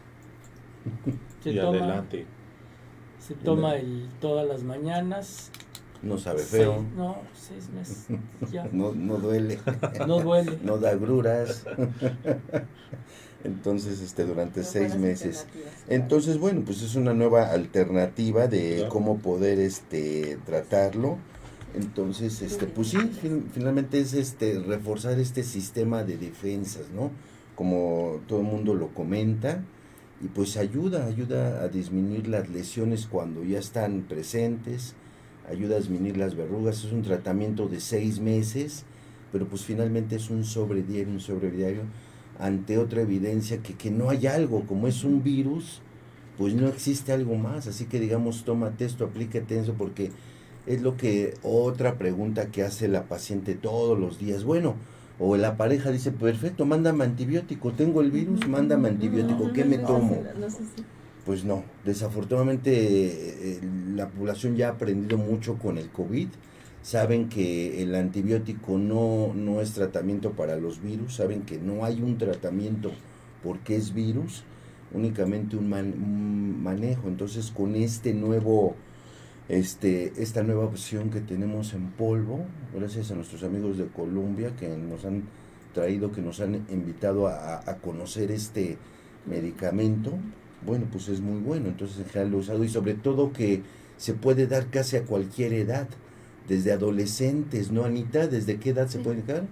Desde adolescentes, doctor. Desde adolescentes hasta pacientes de 80, 90 años, que a, estas pacientes de 90 años, bueno, pues ya no se les puede dar este justo una criocirugía, una electrocirugía, una cirugía mayor, quitarles la matriz, algo así. Entonces esta opción es buenísima para esas pacientes de 90 Claro. años que ya no podemos, bueno, pues también darle, darles el, diploma porque es tomado, no cae pesado ni nada. ¿no? ¿Tuviste una paciente? Sí, justo que le queríamos este, hacer alguna cirugía, ella no quería, que había que quemarle, pues no podía ya moverse por su artrosis. Bueno, pues a tomar el birloma. Muy El él Sí, estuvo tomando esta paciente de tercera edad, Ajá, ¿no? Que, nos, que nos platique del... Ah, es Anita aquí de... Pero pues va a robar cámara, ya no nos va a hacer caso la, la, la- La audiencia. la audiencia. Eh, Anita, pues bienvenida. ¿Qué, qué es el birloma o qué, de qué se es, trata? eh, buenas tardes, este, soy Ana Berta García del Laboratorio Días Colombia. todavía, ¿eh? Sí, ¿verdad?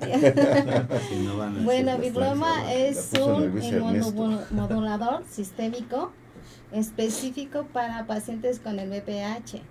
Es un complemento o digamos es un coadyuvante en el tratamiento, cualquier tratamiento que utilice el médico.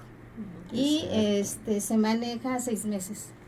Para pacientes de alto riesgo se recomienda un sobre eh, diariamente durante seis meses, pero si su paciente presenta condilomas o verrugas, son dos sobres diarios durante tres meses y posteriormente otros tres meses, pero ya un sobre diario.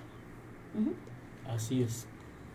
Y bueno, lo podemos encontrar con los médicos y próximamente en algunas farmacias de la de, este de la cadena de farmacias ¿Puedo decir? ¿Especializadas?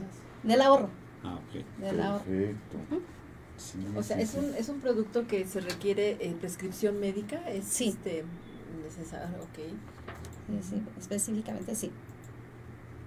Exacto, y justo el doctor Ernesto Santiago dice uso como herramienta y coadyuvante, Sí. el uso de probióticos. Bueno, también probióticos, justo como comentaba la doctora. Alicia, para todo, para tener este equilibrio, sobre todo en la flora En la flora. intestinal, en la flora vaginal, y, y en e- esto que es el, un coadyuvante, justo como lo dijo Anita, un coadyuvante, no estamos diciendo es un tratamiento, no estamos diciendo Claro. con esto te curas, Claro. vamos a ayudar. Claro, Vamos y a inclusive lo podemos utilizar eh, con junto con otro tipo, con otro, con otra terapéutica. O sea, yo puedo eh, hacer una conización o puedo hacer o puedo poner Y eh, usarlo con, y con la este, láser y puedo a su vez darle a la paciente el birloma tomado que le va a ayudar muchísimo. Pues qué gran alternativa, que bueno Sí, que se claro. sepa, porque Sí, realmente es lo ahora sí que ante la idea de que no hay nada que hacer o no hay mucho, que creo que está Exacto. precisamente la información, Hoy en ¿no? día Y es- conocer las alternativas. La información es crucial. O- o- este Ernesto Santillán, el doctor, este Sai dice que el doctor Santillán es seguidor de Ito. ¿Qué es eso? Tiene su insignia. el doctor Santillán, que es un seguidor de Ito. Ah, o, no tengo eh, que ah, bueno, pues eso lo investigamos, digo, ha de ser este, Sí, algún, algún de- sitio que de sigue super- de manera... y que- exacto. Y dice, un gran programa y una gran labor de difusión, eh, fomentar y orientar las- la medicina preventiva. Llevo mi sillita, ¿qué es Sí. eso? Tampoco entiendo eso.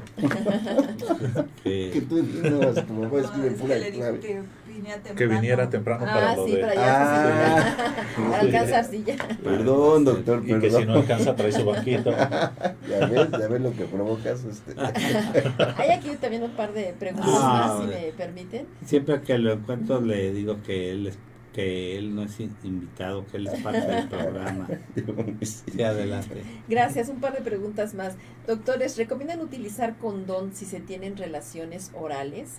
¿Se puede tener BPH oral? Gracias y excelente tema, Sí, sí se Maribel. puede Esa es tener. una. A ver si podrían, este, se, se, se debe, se puede, ¿recomiendan utilizar condón en relaciones orales? ¿Cuál sería su respuesta? Este sí, sí se recomienda porque sí se puede transmitir a través de relaciones orales y puede haber una infección en garganta, en laringe, Papilomatosis. laringe. papilomatosis, entonces sí se recomienda cuando ya sabe que lo tienen, pues, es recomendable, ¿no? Para disminuir la, la, este, la frecuencia, la posibilidad de infección, entonces puede ser una buena alternativa. Gracias, de esto es la respuesta a Maribel. Y también otra, doctores, siempre que se tiene mal olor vaginal, ¿es porque se tiene alguna infección? ¿Es que se usan los baños para evitar el mal olor? Eh, Georgina pregunta, hace esta pregunta. Sí, obviamente, eh, si hay mal olor a nivel vaginal, efectivamente puede ser secundario a una infección de diversa índole, no necesariamente virus de papiloma. Puede ser Gardnerella vaginalis, que es lo que decías, ¿no? Que podemos, o sea, libera ese mal olor las putrecinas y las cadaverinas del, de la secreción que tiene ese bicho. Eh, puede haber haber hecho otras. esa pregunta de examen, ¿eh? la pregunta debe de haber hecho porque la repite sí. todos los. Y puede haber, puede haber otro tipo de, de infección, pero normalmente, o sea, uno, si una paciente percibe mal olor a nivel vaginal, y lo primero que, que, que entra en su mente es hacerse duchas vaginales con con este con, vinagre. con- con vinagre o con, o, Sí, o- sí, o- sí. o con rosas o con fragancias eh, exóticas o lo que quieran. No, lo que deben de hacer es acudir con su médico Una revisión. para que se les haga una revisión y determinar si esa infección la pueden tratar con tal o cual medicamento y no no no eh, utilizar duchas vaginales. Claro, o sea, como que hay una línea de... Hay un olor peculiar de los órganos sexuales, ¿no? Sí. Pero hay una línea... Se llama eugeneris. Seugeneris. Ah, Ah, tiene su Sí. propio nombre, ¿no? Sí. Y el punto es que hay una línea en donde ya hay una este, indicación de que hay que es un síntoma que ya pasa a ser un mal olor y que es un síntoma de una probable infección, ¿no? Claro. Creo que aprender a hacer esa diferenciación es importante porque también el tema del mal olor, bueno, cuál, ¿qué es lo que se entiende por Así ese es. mal olor, Así ¿no? es. Y, y ahí es donde sí definitivamente sería un síntoma, ¿no? De alguna eh, infección, Infección. probable, probable Sí, infección, ¿no? Así Sí, es. Pues sí, en estos casos la revisión con, con su médico es muy importante Crucial. porque él es el indicado en dar el tratamiento. Aquí también Mari Castorena, si te diagnosticaron BPH, es nece- necesario aplicarse la vacuna, ya se mencionó que sí. Sí. Creo que había más preguntas. Sí, mira, lo que pasa es que nos están poniendo una imagen, este, que ahorita, eh, eh, esto es también acerca del virloma, qué beneficios, qué es lo que hace. Mira, por ejemplo, en la parte superior de color fuchsia dice, reduce la persistencia del BPH, Ajá, es decir, va a empezar a frenar el desarrollo, va a empezar a frenar su reproducción. En la parte azul favorece la remisión de sus lesiones. Entonces estamos ta- otra vez disminuyendo el tamaño, la proporción, el porcentaje de estas lesiones. Abajo, en, auxiliar en, la prevención del cáncer cervicuterino. Bueno, pues por supuesto, si estamos disminuyendo estas lesiones, estamos manejándolas, frenando, pues vamos a, finalmente a prevenir el, el, desarrollo del cáncer cervicuterino. Y por último, en azul, dice, fortalece el sistema inmune, las mucosas y la piel. Bueno, pues aquí también qué importante, ¿no? Que no solamente ataca adentro, en la mucosa, el interior, sino también externa, porque existen ciertos geles, ciertas pomadas que nos pueden ayudar adentro, ¿no? Pero adentro solamente la tiene, la puede colocar el médico, o sea, para estar viendo y afuera la puede colocar la paciente, pero pues siempre decimos, no te salgas de la lesión, porque si te toca en la piel sana te va a quemar. Y entonces alguien que la ayude, en cambio aquí es tomado y va a llegar a, a, a todos los niveles, ¿no? Entonces es, eso sería nada más este el comentario de esto, ¿ok? No, no, sé si también se pudiera que describieran un poco, porque les digo que además de estas alternativas del virloma, ya cuando hay una intervención eh, quirúrgica, una, una, ¿cuáles son las alternativas? Porque hay aplicación de criogénesis o hielo o cauterización. cauterización. ¿Podrían explicar cómo es ese procedimiento? Hay varios, varios tipos. Puede sí, ser bastante... Y, y, y, si estás hablando de condilomas, uh -huh, uh -huh. ¿sí? de esas verrugas, o sea, podemos utilizar desde criocirugía o, este, o medicamentos, 5-fluoracilo o otro medicamento que, que, también está ahorita en el mercado que se llama Berrutop, que son lo que hace es momificar uh -huh. el, la, las lesiones, se pone en la base de la verruga y a los tres días, o sea, se pone este, una vez a la semana y a los tres días oh, se cae. Uh -huh la verruga. En el caso de los virus, lo que tienen también como propiedad, entiendo, es que se autolimitan, ¿no? O sea, tienen una etapa activa. ¿Cómo es ese proceso en el caso del BPH? O sea, porque como mencionan, es este puede estar ahí albergado y no tener una manifestación. Pero cuando se manifiesta, ¿cuáles son esos síntomas? ¿Cuál es el tiempo de actividad? cómo se procede en ese sentido, digamos, la temporalidad de la, la temporalidad. De, la de la crisis aguda? Es buena pregunta y, y es muy importante, eh, contestando un poquito a tu pregunta, eh, determinar si la paciente eh, tiene eh, el todo para favorecer una infección de este tipo y todo es sus niveles este, inmunológicos bajos, eh, su alimentación baja, tabaquismo, eh, tabaquismo que, que, que, que, este, que ya dijimos que el, el, el, lo que hace el tabaco es que oxida. Si nosotros lo que tenemos que darles es antioxidante a esta uh -huh. paciente. Si todo favorece y, y, y tienes el, la tierra eh, abonada para este tipo de cosas, pues van a proliferar y va a proliferar muy rápido.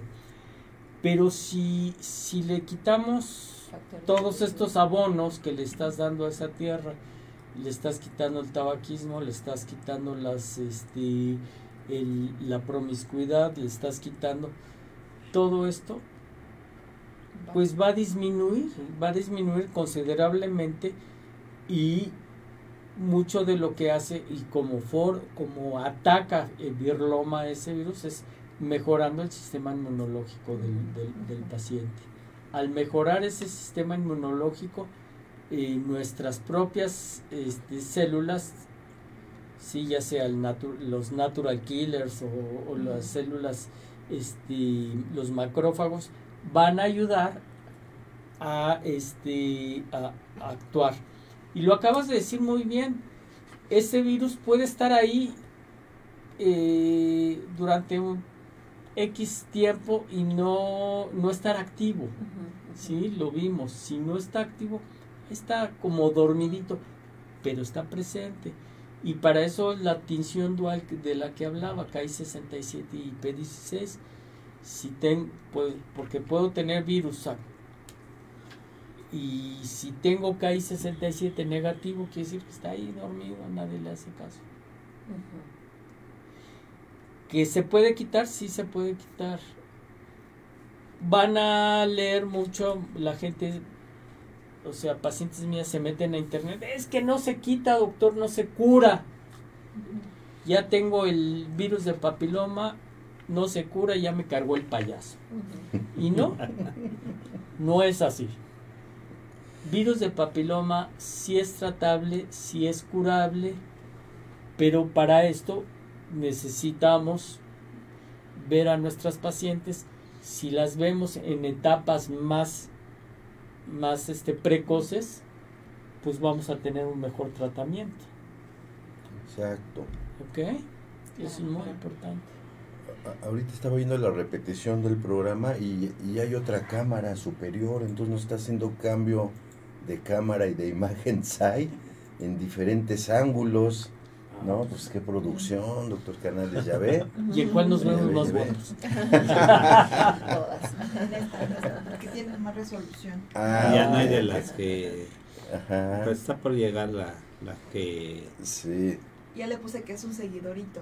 Ah, ok, perfecto. Ahorita revisamos que es un Es alguien que tiene mucho tiempo escuchándonos y que aparte pone Y que- comentarios muy seguido en la Y página. que Ah, marca... Y sí. que marca una... eh, este... Insignia.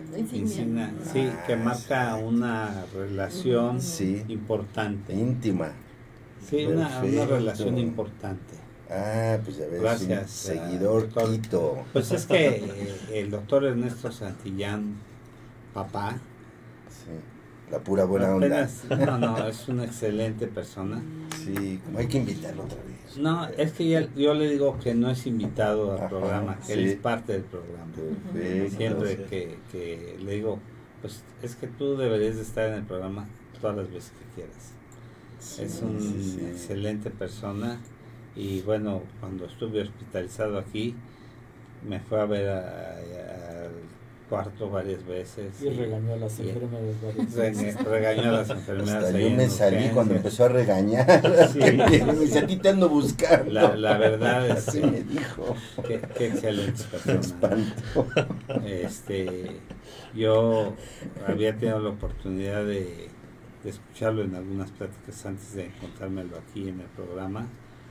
Es una excelente persona, por eso le, le decía a Ernesto, Ernestito. Ernestito, que pues tiene toda una enciclopedia ahí médica y, y, y personal de experiencias inagotable, ¿no? Porque además es un hombre de que es muy culto, es un hombre extraordinario. Gracias, doctor. ¿eh? Sí, sí, y, y él puede venir cuando quiera y es parte del programa. sí, Y sí. bueno, pues comentarios, Alicia, ¿tienes algún comentario? Sí, pues básicamente eh, invitar a nuestros radioescuchas, agradecer su presencia, invitarlos a que no- nos sigan y, y tener en cuenta esta importancia de la educación para la salud, llamamos también la parte de la psicoeducación, porque creo que ahora maravillosamente ya tenemos una gran posibilidad de acceso eh, al, conocimiento que nos puede mejorar la calidad de vida, esa es la función de este programa.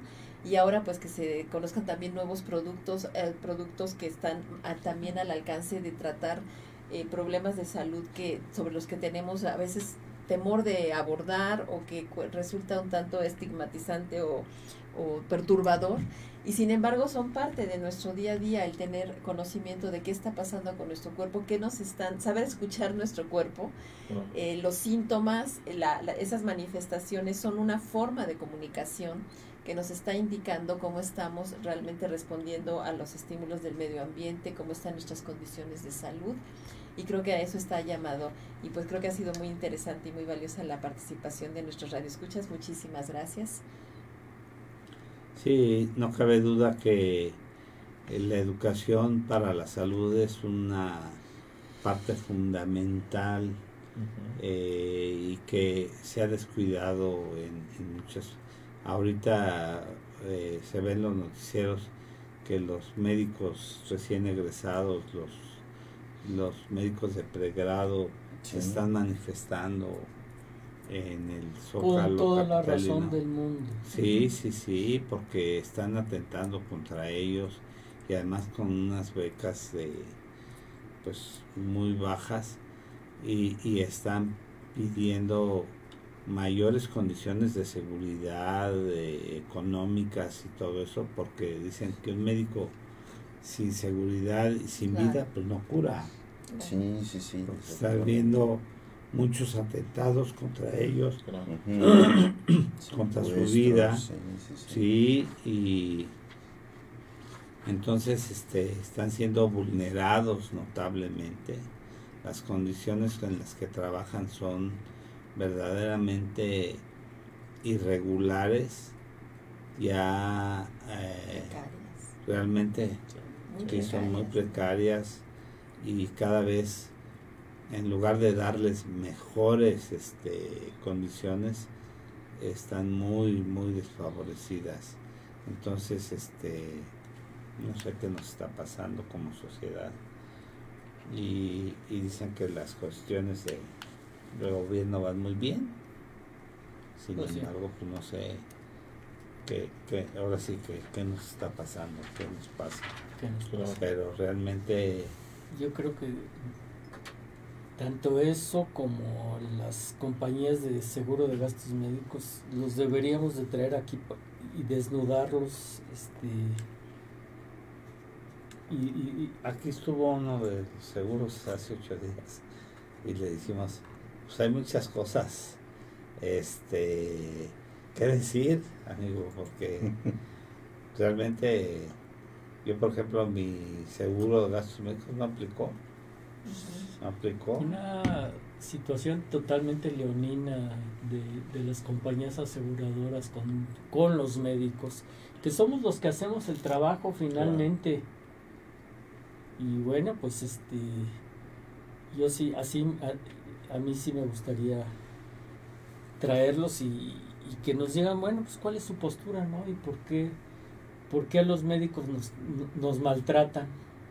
Y eso a nivel de todo, como dice el doctor, a nivel de las políticas públicas. O sea, realmente es, a mí me parece verdaderamente hasta criminal que se esté tratando tan mal, eh, dando eh, ese trato tan, tan, que demerita tanto, ¿no? Que desestimula y que no permite el desarrollo de todas las nuevas, de las nuevas generaciones de médicos en una carrera que implica tanto esfuerzo, tanto sacrificio, tanta entrega Así es. y que no se esté dando el valor ¿no? que, que, que tiene, que debería tener. Creo que hay un deterioro notable en la relación médico-paciente, pero particularmente por las condiciones Pero ya llegaron con que se está dando, ¿no? Sí, ¿verdad? Y esa parte también que no es menos importante, ¿no? Que el, el mensaje que se está dando, ¿no? Que de un, de un total, de un desprecio muy importante a la, a la juventud mexicana que se está, este, digo, no está mala la colaboración ni nada, pero cuando hay unas, eh, cuando, cuando por el, cuando lo que se está viendo es que no se están creando las condiciones para el desarrollo,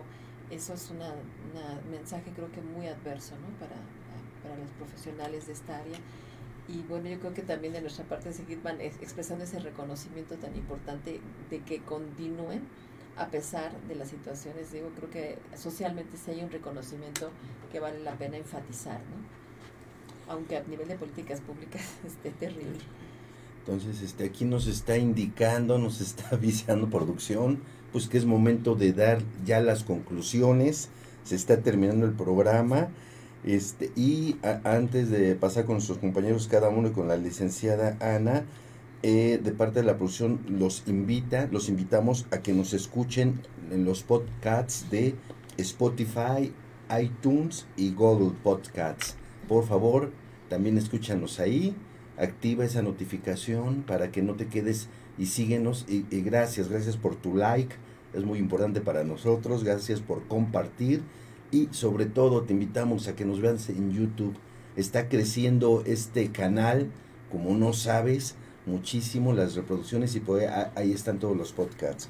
Este, pues se acabó el programa. Eh, eh, licenciada Ana, si gustas dar una conclusión, una invitación, lo que gustes, por favor. Y Pues, Pues muchas también. gracias por la invitación y sobre todo, este, como comentaron, eh, tenemos una alternativa que es Birroma para el tratamiento y un preventivo que es Paplus. Y bueno, este producto pues lo tenemos con nuestros médicos ginecólogos En varios... Con los este, consentidos. Con los consentidos. bueno, eh, en varios este, hospitales. Sí, pero muchas gracias. Muy bien, Anita. Ernesto. Pues con lo que siempre nos quedamos, que es la prevención principalmente, y el prevenir significa invertir. Invertir en tiempo, en dedicación, en esfuerzo para nosotros mismos. Si tenemos alguna enfermedad o algo, acudir siempre con los expertos. Y pues es el invertir en nosotros. Perfecto. Doctora Alicia. Sí, usted- también esta, que tenemos ya el, al- al- el conocimiento al alcance, nuestra misión también es divulgar este tipo de no. conocimiento y pues agradecer también su atención y su interés en estos temas. Muchísimas gracias y que nos lo compartan los doctores que son los verdaderos profesionales en estas áreas. Muchas gracias, doctores. Sí, Y muchas sí, gracias sí. a la audiencia. Pues yo eh, hacerles una atenta invitación realmente a todos nuestros radioescuchas a que se sigan cuidando, que sigan cuidándose tanto la cuestión este sexual que tiene un- una connotación muy importante como integral. Síganse cuidando, sigan utilizando la mascarilla, eh, vacúnense los que no están vacunados y este y adelante, adelante. Pues a mí no me queda más que agradecerles a todos los escuchas, a mis compañeros de team, que ahora estuvo completo todo, Sí, ahora sí no faltó y nadie. que nos hayan hecho favor de escucharnos. Firma, a la doctora. Sí, sí, sí. Pues qué bueno que. Y a la doctora Alicia Ortiz, al doctor Jaime Kleiman, al doctor eh, Rojas Gracias, sí, al doctor. Ernesto Santillán, a Sai, a Alex, a Rita que nos hace favor de apoyarnos también y este a todos nuestros escuchas que tengan un excelente fin de semana y un mejor día. Muchas gracias y nos vemos para la siguiente semana. Muchas gracias. Luego. Vamos a romper la dieta. Anita trajo. Pastel, Hola, ¿qué tal? Soy el doctor Ernesto Santillán, conductor del programa Salud para Todos. Dale like a esa campanita y por favor síguenos en Instagram, Facebook, Spotify, iTunes, YouTube, el programa número uno de temas médicos día a día. Saludos.